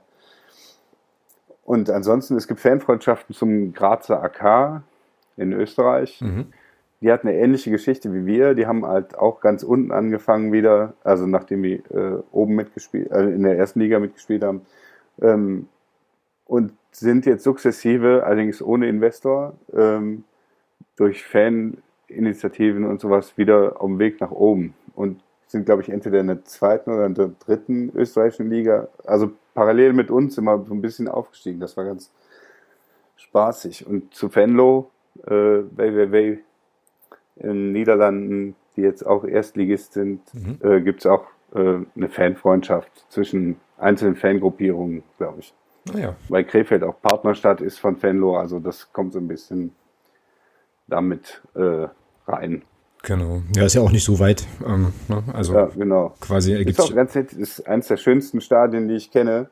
The Cool heißt das. Äh, Das ist in einer Senke drin, also in einer Kuhle, The Cool halt. Ne? Mhm. Und du gehst halt in das Stadion rein, wie durch so einen Tunnel und bist dann, gehst dann runter in diese Kuhle rein. Und äh, es ist einfach, wenn du da reingehst, ist ein atemberaubender Anblick und wenn dann gerade das Vereinslied noch läuft oder sowas und die, oder die Zuschauer ausrasten, das ist schon bemerkenswert. Gehen halt 8000 Leute rein, richtig schnuckelig. Also äh, sollte man mal hinfahren, wenn jemand Lust hat. Mhm. Ich weiß jetzt, also weißt du aus dem Kopf, ob die am Wochenende ein Heimspiel haben? Also möglicherweise lässt sich das für den einen oder anderen Groundhopper ja dann direkt verbinden. Ich glaube, die hatten jetzt am Mittwoch, äh, nee, am, am Samstag ein Heimspiel gegen Herrenfeen. Die spielen jetzt gegen Venlo, äh, gegen, gegen äh, PSV Eindhoven. Mhm. Auch nicht so weit weg, aber ist halt dann Eindhoven. Mhm, genau. Also Auswärtsspiel. Also vormerken und dann definitiv nochmal wiederkommen sozusagen. Ja, Genau. Gut. Ähm, lass uns nochmal ähm, kurz auf die nächste Parallele zwischen dem FCM und dem KfC schauen, ähm, nämlich in Person von Stefan Krämer, der ja bei euch Trainer war und der auch einer dieser ähm, ja kuriosen Trainerentlassungsopfer irgendwie wurde. Das war ja mit dem Vorgänger, Vorvorgänger, glaube ich, von Krämer, war das auch so ähnlich. Ähm, also ja. äh, genau, also irgendwie auf Platz, also Krämer wurde entlassen, dann lag der KfC auf Platz 4, äh, ist ja auch Aufstiegstrainer gewesen seinerzeit. Mm, Ja, wenn du dich so ein bisschen so zurückerinnerst, also wie hast denn du die Amtszeit von, von Stefan Krämer wahrgenommen und ähm, ja, was für ein, ja, also wie war der Fußball, wie waren sozusagen die, ähm, die ganzen Umstände, mit denen er da gearbeitet hat so? Also, ähm, wenn man die Fanszene fragt und auch mich, äh, würde man immer sagen, wir wollen Stefan Krämer zurück. Okay, Ähm, kriegt er aber nicht, erstmal. Ist halt, nee, das ist, es, es sei ich gegönnt, wirklich, von Herzen. Er er ist menschlich ein super Typ. Also, ähm, als er gekommen ist, wir haben, ähm, ich glaube, zehn Punkte Rückstand gehabt auf den, wir lagen auf dem zweiten Platz, ähm, sind äh, aus dem Pokal rausgeflogen und hatten dann zehn Punkte Rückstand auf den zweiten Viktoria Köln, die eine Wahnsinnssaison gespielt haben, so durchmarschiert sind. Mhm. Die haben in der Saison 24 Spiele ohne Niederlage gehabt. Und ähm, ja, wir haben alle gesagt, das Ding ist durch, der Aufstieg ist durch, Viktoria wird's machen. Dann kam Stefan Krämer und hat zehn Spiele in Folge gewonnen. Also das war einfach Wahnsinn. Die haben, der hat äh, mit dem Fußball, den er dann aufgezogen hat, bei Wiesinger war das so ein bisschen Ballbesitz, zurückhalten. Also ein bisschen was man, man würde sagen, Angsthasenfußball. Mhm, okay. Und Krämer ist ja so ein Verfechter von, wir machen das Spiel, wir, wir umschalten Momente. Das erinnere ich mich noch. Das sagt er in jeder zweiten Pressekonferenz. Ich weiß nicht, ob das bei euch auch tut. Mhm, ähnlich, ja. Das um Umschaltspiel ist das Wichtigste. Ne? Du musst aufpassen und es gibt im Spiel, kann ich auch auswendig sagen, es gibt im Spiel wenig Situationen, wo es zu Fehlern kommt und dann muss man umschalten und sofort da sein und dann schnell sein, vors Tor gehen, die Bude machen. Ist ja, habe ich ja gesehen im, äh, gegen Würzburg hier, euer Spiel, Mhm.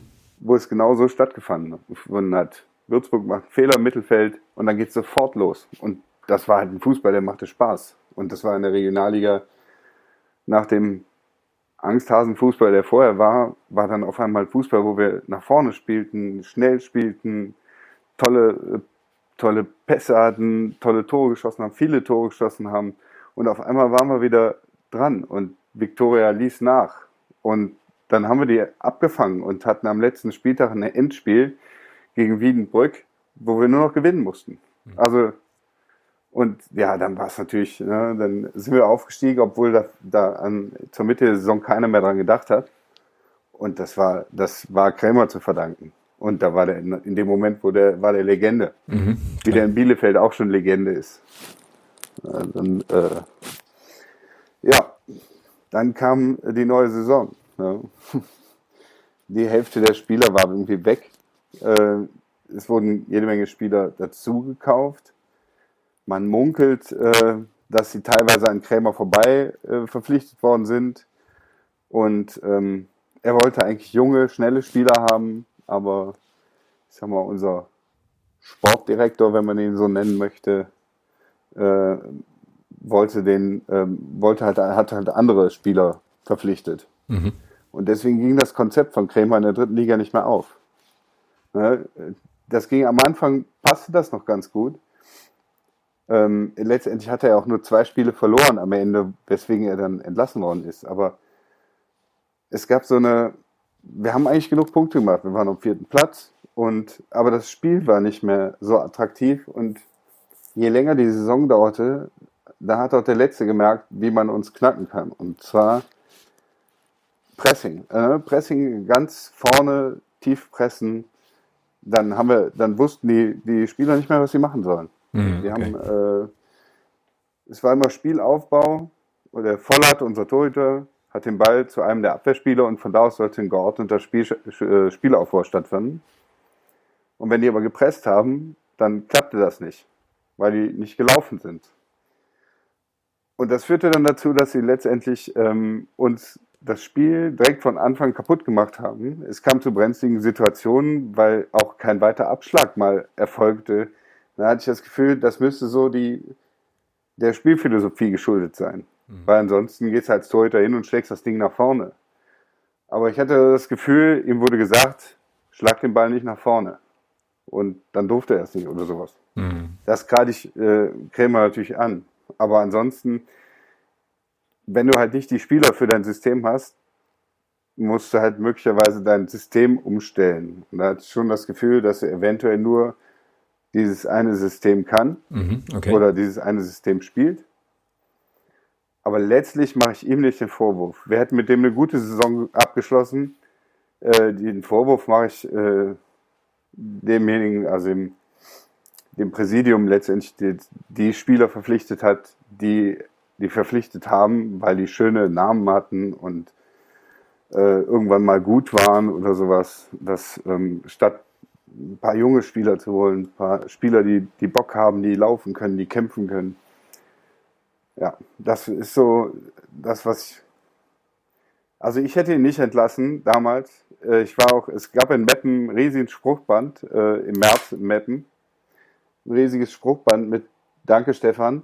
Also das habe ich noch nie für irgendeinen Trainer erlebt. Ähm, das war, äh, das war schon sehr, also ne, ein ein Schock. Es war, irgendwie war es abzusehen, weil der, weil Ponomarev halt auch irgendwie unruhiger wurde. Deswegen ist mir heute nicht klar, aber weil wir nur Vierter waren vielleicht. Oder vielleicht hat er auch das Spiel gesehen. Vielleicht hat er auch gesehen, man muss einen anderen, eine andere Spielphilosophie, eine andere Spielidee haben mit diesen Spielern und die kann er nicht. Das kann sein, aber alles, was danach kam, hatte auch keine Spielidee. Da war ja noch Norbert Meyer und jetzt äh, Heiko Vogel. Die hatten auch keine Idee, was man mit diesen Spielern macht. Mhm. Ja. Das heißt also, das ist dann irgendwie, läuft dann irgendwie so, ähm, irgendjemand mit einem dicken Geldbeutel geht einkaufen und dann, ähm, ja, dann heißt es für den Trainer hier irgendwie mach mal. Und wenn genau. der Investor irgendwie keinen Bock hat auf das, was er sieht, dann kommt irgendwie der nächste. Ja, das ist, ja, es ist dann schwierig. Das heißt also, ähm, Stefan Krämer hat bei euch noch einen, noch einen guten Leumund und ähm, ja, du, bist halt schon der Meinung, das äh, hätte auch längerfristig noch was, noch was werden können. Ne? Ja, also das denke ich absolut. Wenn ihr, ähm, wie gesagt, die haben, die, die Mannschaften haben irgendwann verstanden, macht Pressing und dann passiert nichts mehr. Das äh, war ganz krass gegen Karlsruhe da letztes Jahr oder auch gegen Jena, die dann einfach nur pressten und die Spieler irritiert waren. Das habe ich aber auch am, äh, am Freitag habt ihr gespielt, ne? Am mhm, Freitag bei genau. euch gesehen. In der ersten Halbzeit, weil ich ja das schon wusste, habe ich ganz bewusst darauf geachtet, wenn die Würzburger gepresst haben, dann seid ihr ins Schwimmen gekommen. Ne? Dann hatte der so ein bisschen Probleme mit dem Spielablauf, seid nicht so richtig in die Wege gekommen. Und das hat sich mit dem, mit dem 1-0, das weiß ja kurz vor der Halbzeit war, dann schlagartig geändert ne, in der mhm. zweiten Halbzeit. Genau. Deswegen. Ja, das äh, stimmt schon, zumal man, also, also was heißt zumal, wobei man dann auch nochmal sagen muss, Würzburg hat es halt in der ersten Halbzeit, äh, springen wir noch ein bisschen zurück, äh, schon auch gut gemacht. Die haben das Spiel auch sehr, sehr breit gemacht so und ähm, ja, war halt so ein, ja, gönne ich mir jetzt auch mal eine Phrase, so ein 50-50-Ding. Also wenn Würzburg da äh, irgendwie einen macht, dann ja, wieder wieder in Rückstand geraten, was ja auch nicht das erste Mal wäre dann der Saison, dann kann es auch anders laufen. Also diesmal lief es ganz gut und ähm, ja, aber das ist spannend, was du sagst mit dem, mit dem Thema Spielsystem und so weiter. Ähm, wie lange hat es denn gedauert eigentlich, nachdem Stefan Krämer kam, bis sozusagen seine Idee bei euch fruchtete? Weil wenn ich das richtig weiß, kam der doch eigentlich mitten in der Saison, ne? Der kam mitten in der Saison. Der hat ähm ein Spiel unentschieden gespielt, aber das haben wir schon dominiert. Im Prinzip hat es sofort funktioniert. Also ich hatte das Gefühl, die Spieler, die wir hatten, die warteten nur darauf, endlich mal offensiv und schnell spielen zu dürfen. Mhm. Und das ist vorher im Prinzip war immer Sicherheit. Erstmal Ballbesitz, erstmal den Ball sichern, erstmal hinten sicher stehen und dann gucken wir mal, was vorne passiert.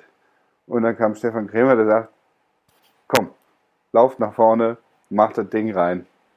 Und das hat von, von Minute eins hat es funktioniert. Das war so faszinierend. Das war wie so ein Umschalten und du denkst, du hast eine ganz andere Mannschaft auf dem Platz. Ja, krass, krass. Ja, also weil das bei uns jetzt schon am Anfang der Saison schon ein bisschen gedauert hat, äh, so. Ähm, ja, und dann halt irgendwann, ich habe das bei mir im Blog dann auch irgendwann mal geschrieben, so, naja, so eine richtige Weiterentwicklung halt nicht so zu erkennen ist. Das war jetzt, wie gesagt, gegen Würzburg auch ein bisschen, ein bisschen besser, ähm, natürlich auch durch mhm. den Sieg. Aber das war schon eigentümlich, ähm, so zumindest, dass das doch offensichtlich dann mit dem Kader, den er jetzt hat, für den er ja auch, also wo er da glaube ich auch den einen oder anderen Spieler auch äh, quasi verpflichten konnte, dass das so verhältnismäßig lange gedauert hat. Aber das kann natürlich bei uns auch daran liegen, ähm, naja, du bist halt abgestiegen, die ganze Mannschaft ist irgendwie auch neu, also muss ich halt viel noch einspielen. Also schauen wir mal, was das dann am Freitag gibt. Äh, mal wieder ja, ein Freitagsspiel. Hm? Bei diesem Umschaltspiel hast du halt ähm, ganz wichtig halt Laufwege. Hm, genau. Und Laufwege äh, brauchen halt ihre Zeit. Ne? Du musst äh, letztendlich sofort wissen, wo läuft der andere immer hin, wie kann ich da hinpassen.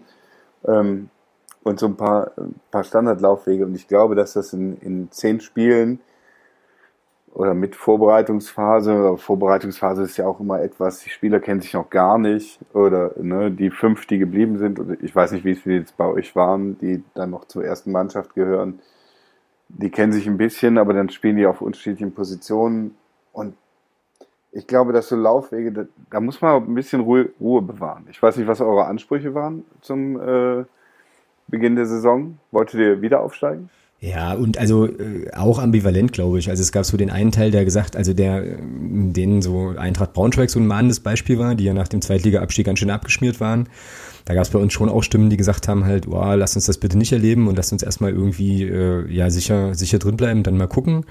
Andere wiederum, aber das hast du eben, ja, bei so, bei so Clubs mit einer entsprechenden Geschichte hast du das halt immer, die haben gesagt, naja, wir müssen eigentlich sofort wieder hoch. Es gab dann auch eine Diskussion um die Frage, ob der Verein jetzt auch genügend sozusagen in Beine investiert hat, um direkt wieder aufzusteigen. Der Verein selbst, in Form unseres sportlichen Leiters, hat, äh, hat einen Dreijahresplan ausgegeben, hat gesagt, also ja, innerhalb der nächsten drei Jahre würden wir gerne wieder zweite Liga spielen, so. Also das ist ganz, ganz ambivalent und ich für meinen Teil oder auch wir im Podcast haben gesagt, naja, erstmal irgendwie gucken, wie gesagt, aufgrund des großen Umbruchs, habe das jetzt nicht mehr genau im Kopf, aber ich glaube, wir haben 17 neue Spieler geholt oder so, einige Leistungsträger auch verloren, auch einige Identifikationsfiguren äh, verloren, die lange im Verein gewesen sind. So, äh, so irgendwie. Also ja, genau. Und dann, ähm, auch das haben wir mitunter mal kritisch diskutiert, ähm, hieß es dann plötzlich, okay, Ziel ist erstmal Klassenerhalt.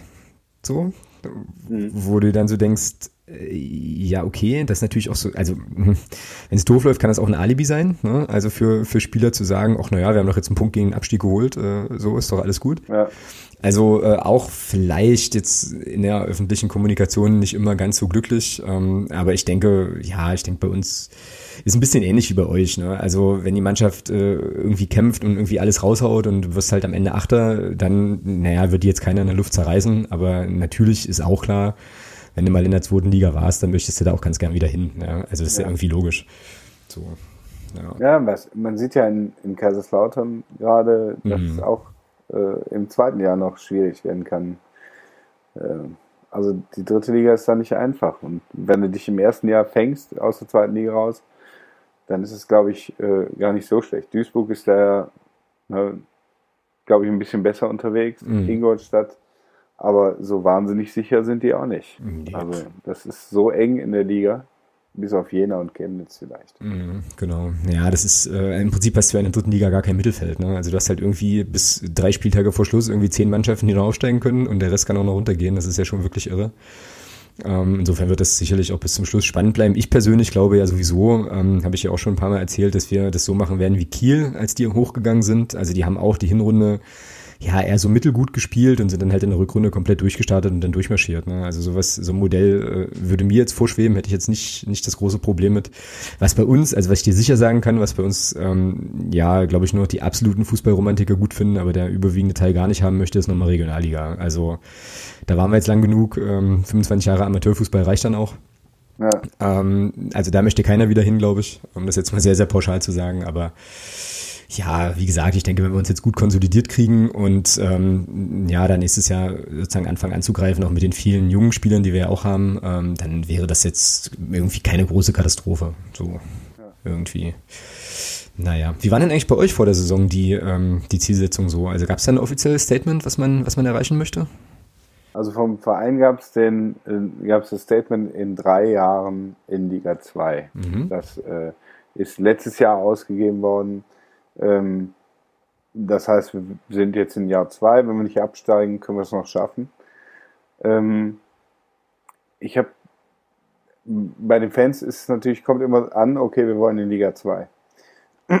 Das ist der, äh, der grundsätzliche Plan, also kann man den auch dieses Jahr umsetzen. Ne? Das heißt, die Erwartungshaltung ist relativ hoch, vor allem wenn du dann Leute holst, wie Jan Kirchhoff zum Beispiel, ne? der äh, der äh, Zweitliga-Erfahrung hat, der ja auch Erstliga-Erfahrung hat, der, der kommt dann und dann denkst du, ja, das ist der Leader, der bringt uns jetzt äh, in die zweite Liga. Und dann äh, holst du noch ein paar andere Spieler, die, die auch ähnlich in dem Kaliber sind. Ne? Franke Wiener von, äh, von Bayern München, mhm. der vorher bei Kiel war. Das ist dann auch so ein Typ. Und dann macht er in den ersten vier Spielen vier Tore. Da denkst du, okay, jetzt steigst du auf. Jetzt haben wir einen Stürmer, jetzt ja. haben wir einen haben wir einen guten Abwehrspieler oder einen guten Captain. Äh, Königshow vom Tor. Also ich weiß nicht, was du gesehen hast. Der Mann ist eine Granate, das ist so unglaublich. Ähm, der hat, äh, der hat uns schon so viele Bälle da hinten rausgehalten, wo ich dachte, der ist drin. Und dann kriegst du natürlich eine Erwartungshaltung, dass du unbedingt aufsteigen willst. Mhm. Und dann wird alles daran gemessen. Und wenn es dann nicht so richtig läuft, dann wird es halt schnell nervös im, um, im Umfeld. Dann wird schnell alles negativ gesehen. Ich finde, da muss man die Kirche mal im Dorf lassen. Ne? Wir sind wir haben eine starke dritte Liga. Die Mannschaft von uns ist äh, in den, seit wir aufgestiegen sind in die dritte Liga, dreimal komplett umgestellt worden. Wir haben in, zur Winterpause letzte Saison haben wir vier, fünf Leute, die jetzt Stammspieler sind, oder zumindest vier Leute, äh, neu geholt. Im, Im Sommer haben wir schon wieder die halbe Mannschaft ausgetauscht. Ähm, so kriegst du halt auch keine Konstanz rein. Mhm, Und so muss, müssen sich viele Sachen erstmal finden so eine Abwehrreihe, so eine Vierer-Abwehrkette, bis die gut aufeinander abgestimmt ist, das dauert halt auch seine Zeit. Und irgendwie ist Zeit nicht das, was man in Uerdingen so hat. Das ist, äh, also du hörst mich schmunzeln, weil ich äh, also diese, diese Diskussion oder diese Argumentation äh, aus der Magdeburger Perspektive definitiv halt auch kenne. Ja, also das ist das ist schon, das ist schon so. Ich habe jetzt gerade nochmal euren Kader angeschaut. Also ihr habt natürlich, äh, muss man schon auch sagen, ähm, ich sag mal, für Drittliga-Verhältnisse äh, eigentlich nominell ja auch einen überdurchschnittlich guten Kader, wenn man mal anguckt, wer da, wer da so rumläuft. Also ein Dominik Marot, lange bei Köln gewesen. Ja, sitzt äh, nur auf der Bank. Sitzt du auf der Bank tatsächlich? Sitzt nur auf der Bank. Ach, der krass. Hat, der ist halt langsam. Okay. Wirklich langsam und der wird von jedem jungen Drittligaspieler äh, überrannt. Ah ja, okay. Krass. Ja, dann hast du halt hier noch Lukimia, ähm, kennt man wahrscheinlich noch aus Bremen, äh, Düsseldorf glaube ich auch. Dann, ja, Kirchhoff, klar. Ja. Ähm, der, den kennen wir ja auch ganz gut. Ähm, spielt er bei euch eigentlich regelmäßig? Weil bei uns war das halt so, ähm, der, der ist war Kapitän jetzt. Ist Kapitän, genau. Aber bei uns ja. war der halt irgendwie dauernd verletzt. Wenn er gespielt, wenn er gespielt hat, äh, absolute Granate, super gut, aber ähm, ja, war halt eben dann sehr, sehr anfällig. Und ähm, da haben ihm, glaube ich, auch ein paar Leute übel genommen, dass er gesagt hat, nach dem Abstieg so, also dritte Liga kann er sich eigentlich nicht vorstellen. Ähm, mhm. Und dann landet er in Uerdingen, äh, wo man sagt, ja, okay, aber da haben wir noch so einen, noch so einen Kandidaten mit Dennis Erdmann äh, aus der letzten Saison, der auch sagte, hier, sein großer Traum ist England und jetzt äh, guckt er sich halt während 1860 spielt immer in den englischen Garten an. Grüße an der Stelle. Ja. Aber ähm, ja, aber wie gesagt, euer Kader ist schon äh, das ist, glaube ich, schon ja, oberes Regal der dritten Liga, würde ich jetzt mal so denken. Also zumindest von den Namen her, aber du siehst das natürlich genau, jede Woche und siehst es anders, ja. Dann Roberto Rodriguez zum Beispiel kennt kein Mensch. Ne? Der äh, hat halt vorher in Zürich gespielt, mhm. äh, so wie auch äh, Maxel, den wir hatten und der dann irgendwie nach zwei Spielen schon wieder Richtung Kopenhagen abgehauen ist. Wobei ich sagen muss, wenn ich bei Brøndby spielen könnte statt in Uerdingen, würde ich jetzt Uerdingen wählen, aber ich würde es niemandem für übeln, der sagt, vor allem wenn es Däne ist, ich will bei Brøndby spielen. Ja, klar, ja, genau. Ja. ja wir haben, wir haben äh, nominell einen guten Kader. Das ist, ähm, es ist halt äh, schwierig, Leute, die mal gut waren, ähm, zu holen und dann zu erwarten, dass sie den gleichen das gleiche Niveau haben wie damals, als sie gut waren. Ja, klar. Ja. Dominik Marot hat nicht umsonst keinen äh, Vertrag mehr in Köln gekriegt und auch sonst nur, der war vereinslos, als wir den gekauft haben, äh, als wir, ist ja nicht gekauft, als wir den verpflichtet haben. Mhm. mhm. Und das wird ja seinen Grund haben, denke ich mir immer. Genau. Und auch ein, dass ein Maximilian Beister in Australien gespielt hat und ein Stefan Eigner in äh, USA gespielt hat, auch das wird seinen Grund haben die haben sicherlich alle noch Talent. Also Maxi Beißer sieht man in Ingolstadt, was der, dass er in einem richtigen Spielsystem mal eben ein paar Buden macht. Ne? Mhm. Ne? Und bei uns auch gut war. Ich mochte den immer und der hat, hat sich auch immer reingehangen. Ähm, aber er ist halt nicht der, der Maxi Beißer aus Düsseldorf von vor zehn Jahren, ne? der da die Bundesliga aufgemischt hat. Der war noch irgendwo. Ich, da ich mich ja hauptsächlich in der sechsten und fünften Liga in den letzten Jahren umgetrieben habe, kommen Leute auf mich zu und sagen, boah, ihr habt den Beister verpflichtet, Wahnsinn. Und ich denke mir, wer ist Beister? Also so ging es mir bei ganz vielen. Bei Marot ging es mir so, äh, Lukimia, bei, äh, ja, bei Eigner auch. Boah, der Eigner, der war doch mal in Frankfurt. Und ich, ich da keine Ahnung. Ich kenne mich mit Bundesliga-Fußball gar nicht aus. Hm.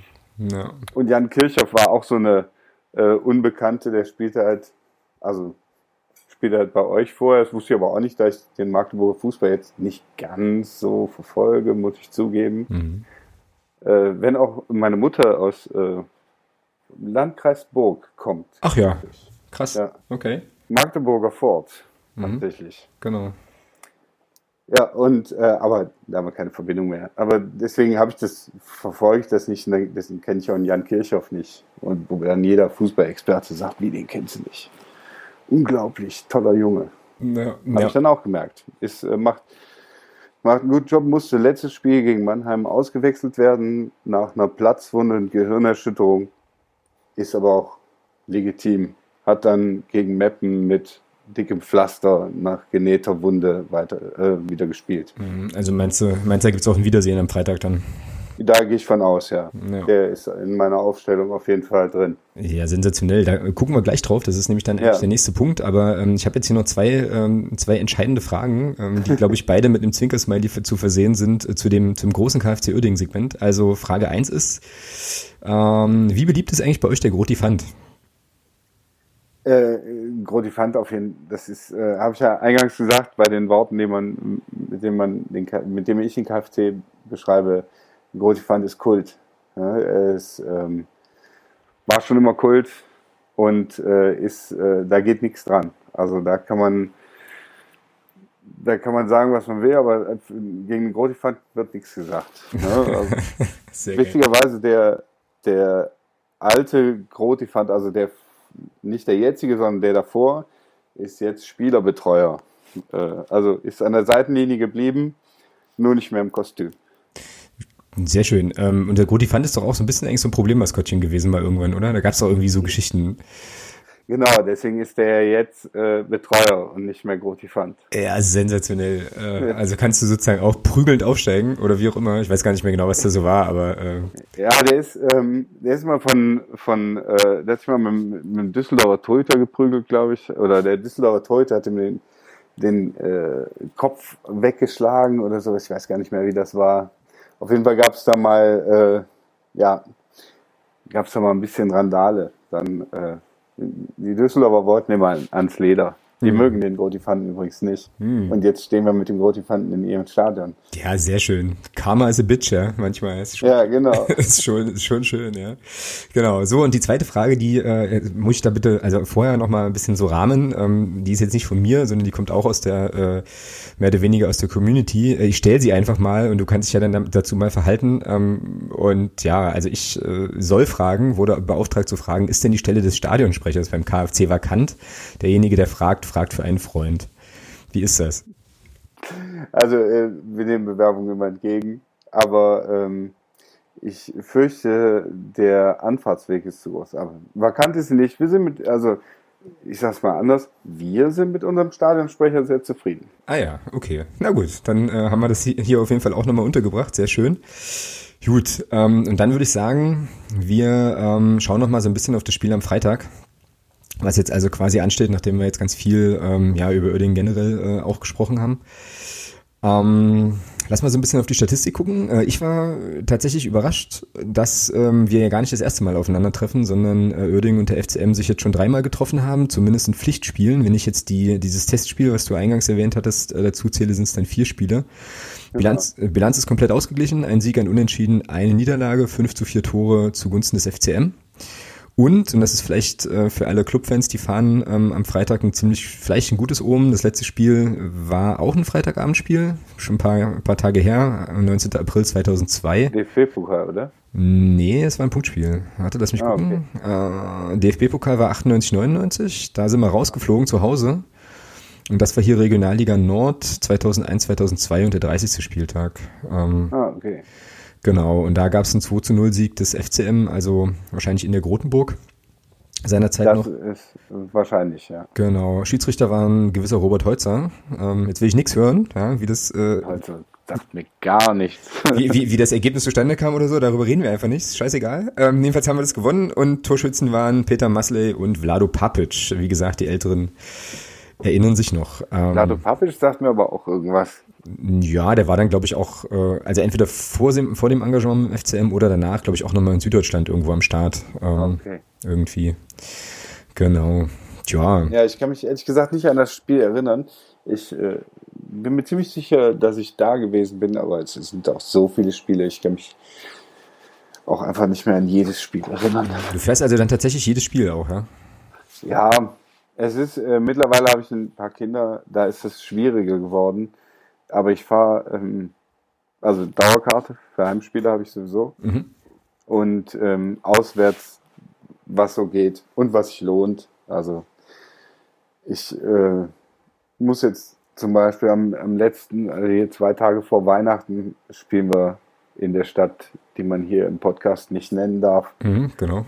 Ob ich mir das zwei Tage vor Weihnachten antue, das weiß ich halt noch. Nee, musst du nicht, ist Quatsch. Also ja. fahr, fahr da nicht hin, es lohnt nicht. Äh, nee. Ich war äh, letzte Saison da. Äh, die Fahrt war lustig. Alles andere äh, nicht so. Da haben wir direkt äh, vier eingeschenkt gekriegt und durften wieder nach Hause fahren. Ja, ja, ja, ja. ja. Deswegen, das lohnt nicht. Das, äh, da war ich froh, dass wir im, im ersten Spieltag dann spielfrei hatten. Mhm, genau, genau. Spielfrei ja. mit einem Sieg, immerhin. Also das äh, ja. schaffen auch nicht viele, aber ihr kriegt es hin, das ist cool. Ähm, ja, was glaubst du denn, was es am, was es am Freitag für ein Spiel wird? Also ihr habt jetzt dann das zweite Spiel unter Reisinger, äh, mal wieder, der mal wieder übernommen hat. Und ja. habt das letzte Spiel gewonnen. Ähm, ja, spielt äh, euer ja, Heim-Auswärtsspiel da in Düsseldorf. Wir kommen mit, ja, aktuell ist glaube ich 700 Karten verkauft. Ich denke mal, am Ende werden es wahrscheinlich so 1000 Leute werden. Cool. Was, äh, ja, was glaubst du denn? Was erwartet uns? Ja, Düsseldorf ist halt echt so ein, so ein Ding. Ich weiß gar nicht, ob wir in Düsseldorf haben wir da gar nicht gewonnen. Ah doch, äh, ein Spiel haben wir gewonnen, aber so, da, da wird man halt irgendwie auch nicht grün. Mit Duisburg war das gleiche Problem. Wir haben, glaube ich, mehr Auswärtspunkte als Heimpunkte geholt. Mhm. Und was du auch äh, vorhin mal über Magdeburg sagtest, ähm, das ist halt so eine Überraschungsnummer. Ne? Jetzt haben die gegen Meppen haben die echt gut gespielt ähm, und auch verdient gewonnen. Vorher haben die äh, gegen Braunschweig zum Beispiel oder gegen Ingolstadt gute Spiele abgeliefert und mal eben 3-0 verloren. Gegen Waldhof Mannheim war die eine Hälfte gut, die andere schlecht. Das ist halt echt momentan Überraschung. Ne? Unter Vogel war es auf jeden Fall Überraschung. Was kommt da jetzt bei rum? Unter Reising habe ich jetzt ein Spiel gesehen, das war ordentlich. Schwierig zu sagen, was das, was das gibt wenn, wenn die äh, auch das Spiel gegen Würzburg gesehen haben, äh, der Reisinger und äh, das Trainerteam, da denke ich, da kann man was rausholen und dann kann man euch auch möglicherweise in den Griff kriegen. Aber wenn ihr da das schnelle, das schnelle Krämerspiel durchzieht, kann das auch ganz schnell anders aussehen. Ich glaube, da, da hängt auch viel am ersten Tor. Ne? Machen wir das mhm. erste Tor, mhm. ja und ihr müsst so ein bisschen aufmachen, ist ein Plus für uns. Machen wir das erste, äh, macht ihr das erste Tor und wir müssen aufmachen. Ich glaube, dann haben wir keine Chance mehr. Ja, ja, das Problem bei uns ist ja so ein bisschen gewesen bisher immer, dass ähm, wir so gegen tiefstehende Abwehrreihen ähm, ja nicht so gute Lösungen gefunden hatten bis jetzt. Ähm, das war halt gegen Würzburg auch ganz cool, weil die einfach auch mitgespielt haben, ja, so. Mhm. Ähm, ja, seid ihr eigentlich eine Mannschaft, also ist, ist Reisinger ein Trainer, der eher, der lieber den Ball hat oder lieber den Ball nicht hat? Ich glaube, lieber den Ball hat. Also will lieber das Spiel aktiv äh, führen und da haben wir eigentlich auch die Leute für. Ne? Mhm. Wir haben, die sind technisch gut und ähm, mit Barry und Bohm haben wir auch zwei, zwei schnelle Leute, äh, die da im Mittelfeld was machen können. Also ich glaube eher, äh, unser Spiel wäre eher am besten nicht ganz so tief in der Abwehrreihe und, und schnelles Spiel. Also ich glaube, ich habe so das Gefühl, dass unsere, dass die Mannschaften schon so eine ähnliche äh, Taktik verfolgen. Jetzt hat, äh, war Reisinger ja auch unter Krämer äh, lange äh, Co-Trainer. Mhm, okay. Also ich habe das Gefühl, die Spielsysteme sind ähnlich. Ja, schwierig, schwierig zu sagen, was, was da rumkommt. Ich glaube, es wird ein offenes Spiel und wer ein bisschen mehr Glück hat, der entscheidet die Kiste für sich. Ja, also das klingt auf jeden Fall nach, äh, nach einem unterhaltsamen Fußballspiel, also nicht so was Anstrengendes wie in Kaiserslautern, so, sondern eher, äh, eher so ein bisschen, ja, so ein bisschen Action auf dem Platz.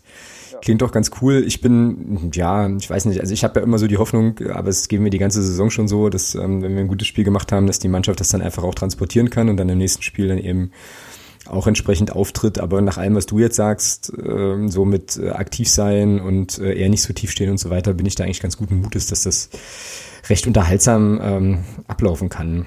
Ähm, wie wird denn eure erste Elf aussehen? Ja, ein Tor, äh, klar, Königshofer. Mhm.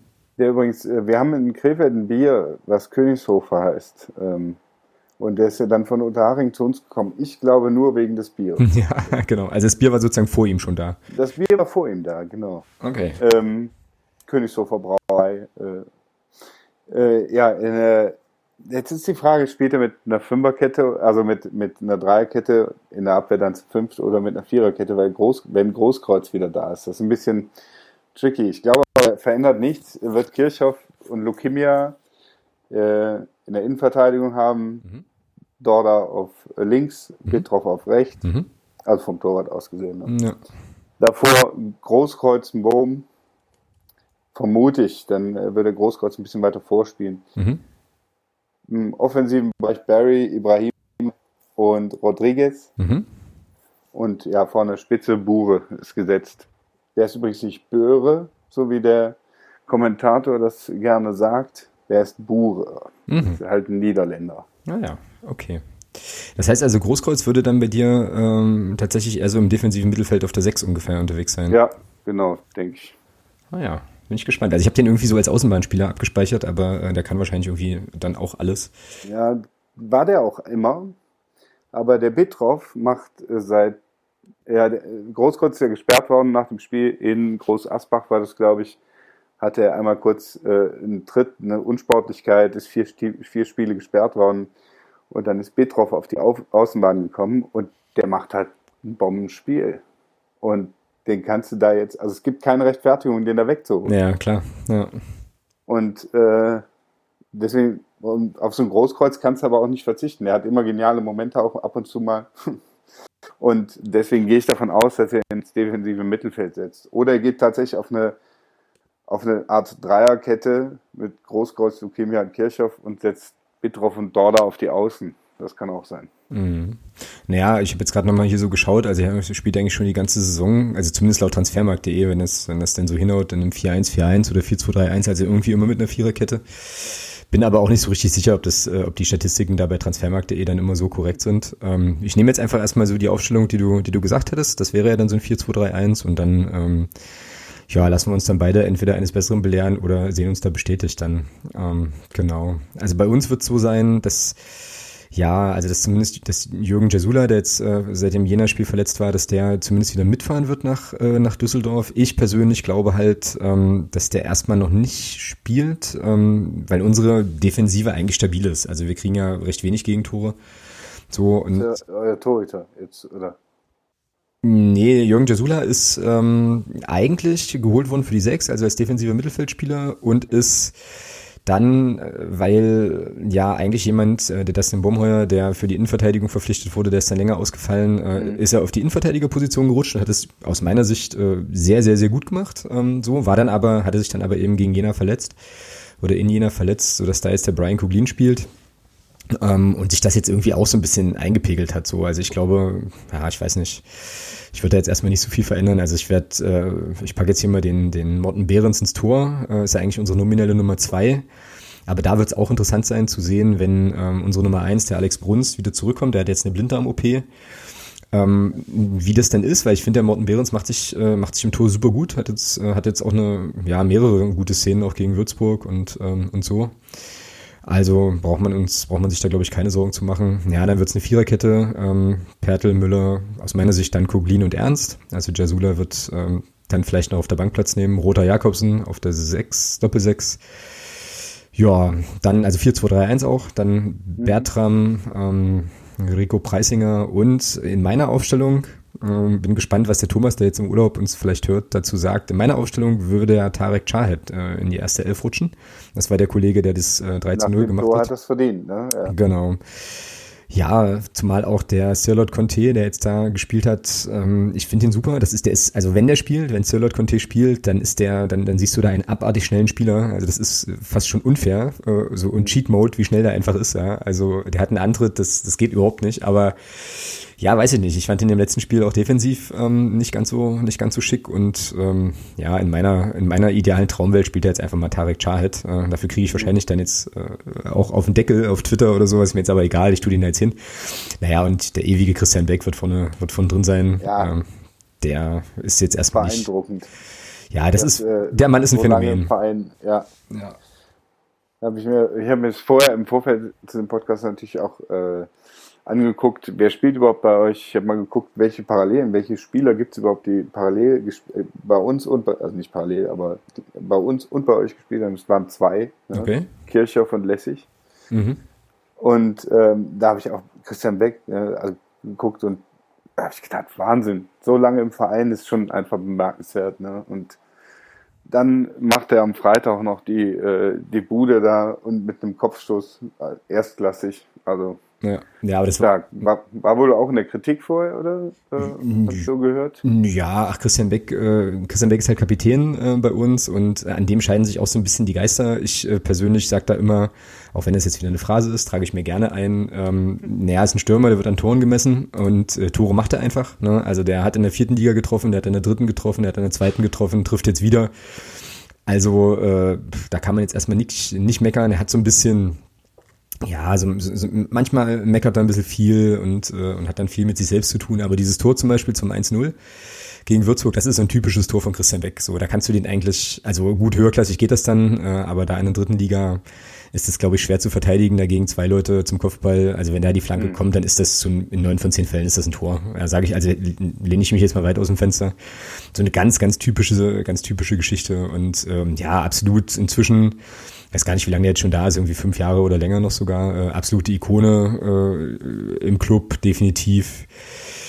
Ja, hat sich jetzt dann auch nach dem Würzburg-Spiel mal ein bisschen deftiger in Richtung Medien geäußert, weil es da eben ähm, in Magdeburg dann auch ein paar Leute gab, die dann ja da eine Krise herbeischreiben wollten und so weiter. Ähm, fand ich persönlich, ja, auch eigentlich ganz gut. Hast du auch noch aufgeschrieben hier, was da, äh, wollte ich mich wissen, was da los war, weil das fand ich schon sehr, ähm, als ob da jetzt der Abstieg herbeigeschrieben worden wäre und äh, die Mannschaft jetzt ein Zeichen gesetzt hätte, also das habe ich ja erst nach dem Spiel mitgekriegt, mhm. oh, was ist da los?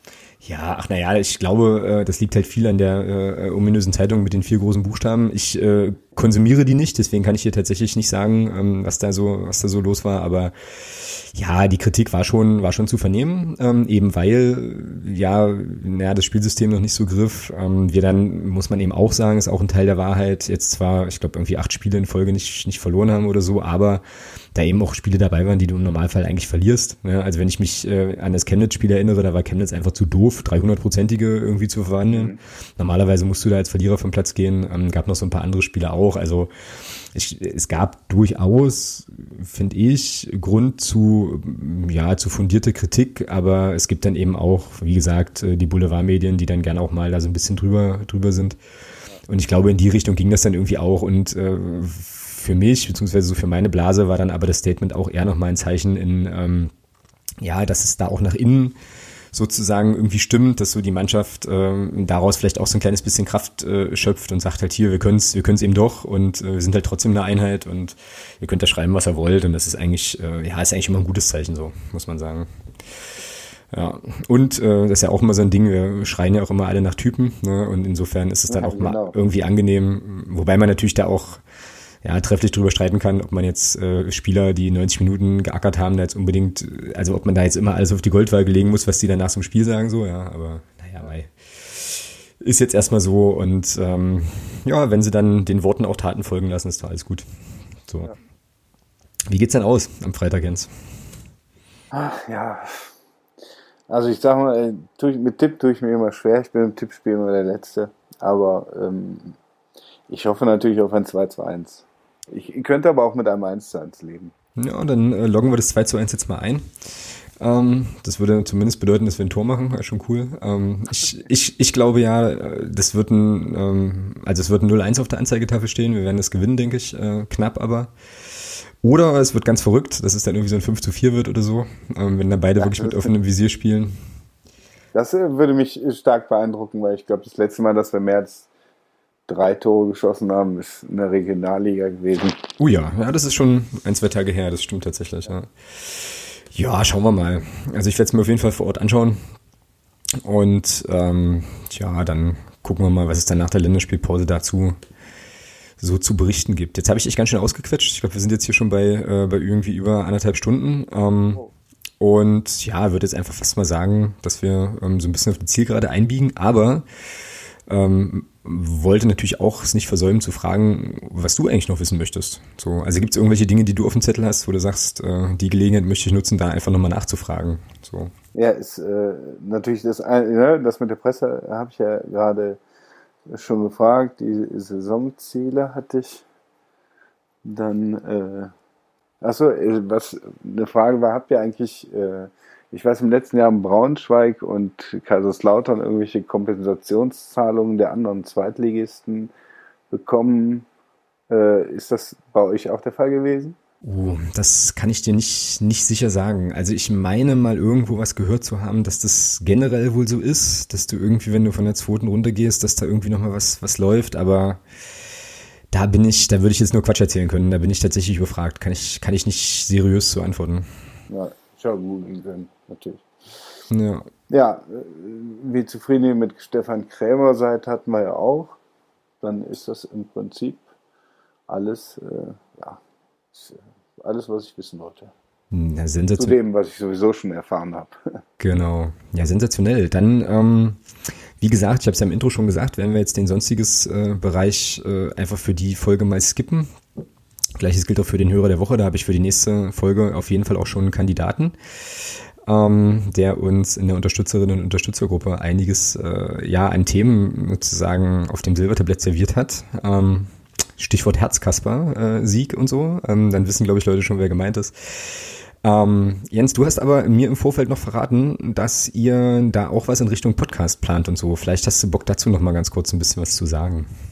Ja, es, äh, es gibt noch keinen KFC Oerding Podcast und äh, äh, nachdem ich hier über Twitter ja über den FCM Podcast erfahren habe, das auch angehört habe, habe ich mit einem Kumpel zusammen darüber gesprochen, der auch schon einen Podcast macht für so einen Gaming-Podcast. Die Krakela heißt der, falls ihr euch den mal anhören wollt, wer der Gaming macht oder sowas. Ich habe es noch nicht angehört, aber soll toll sein.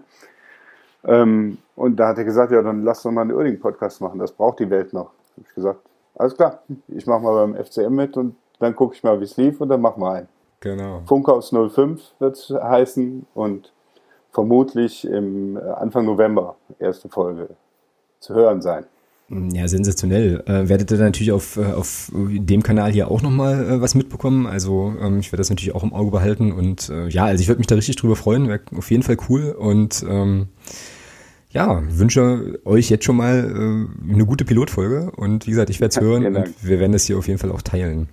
Ja, ich finde, äh, finde, also ne, euren Podcast gerade wenn ich was über andere, äh, über euch, über andere Mannschaften erfahren will, finde ich ein äh, großartiges Format. Halt, dass ihr so viel Zeit auch mit Gästen verbringt. Tolle Sache. Werden wir wahrscheinlich so nicht ganz machen, wollen es euch ja auch nicht kopieren, aber ähm, ich muss sagen, äh, toller Podcast, macht weiter so.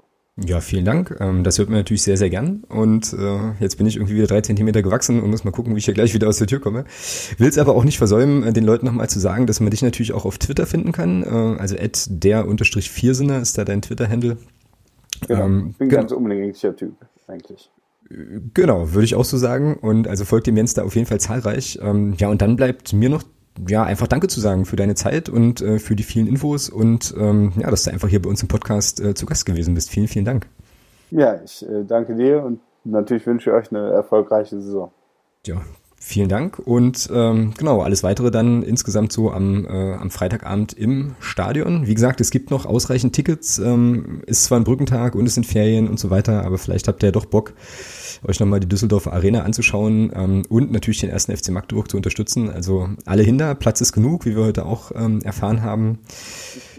Genau, und dann wird es jetzt so sein, dass ähm, ja auch ich in der nächsten Woche nochmal die Länderspielpause für einen kurzen Urlaub nutze und wir dann, Thomas und ich, auf jeden Fall dann hier am 16.10., glaube ich, wieder am Start sind mit der nächsten Folge.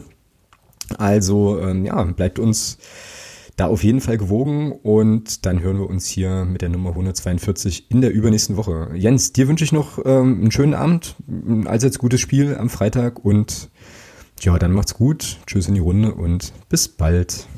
Bis bald. Tschüss.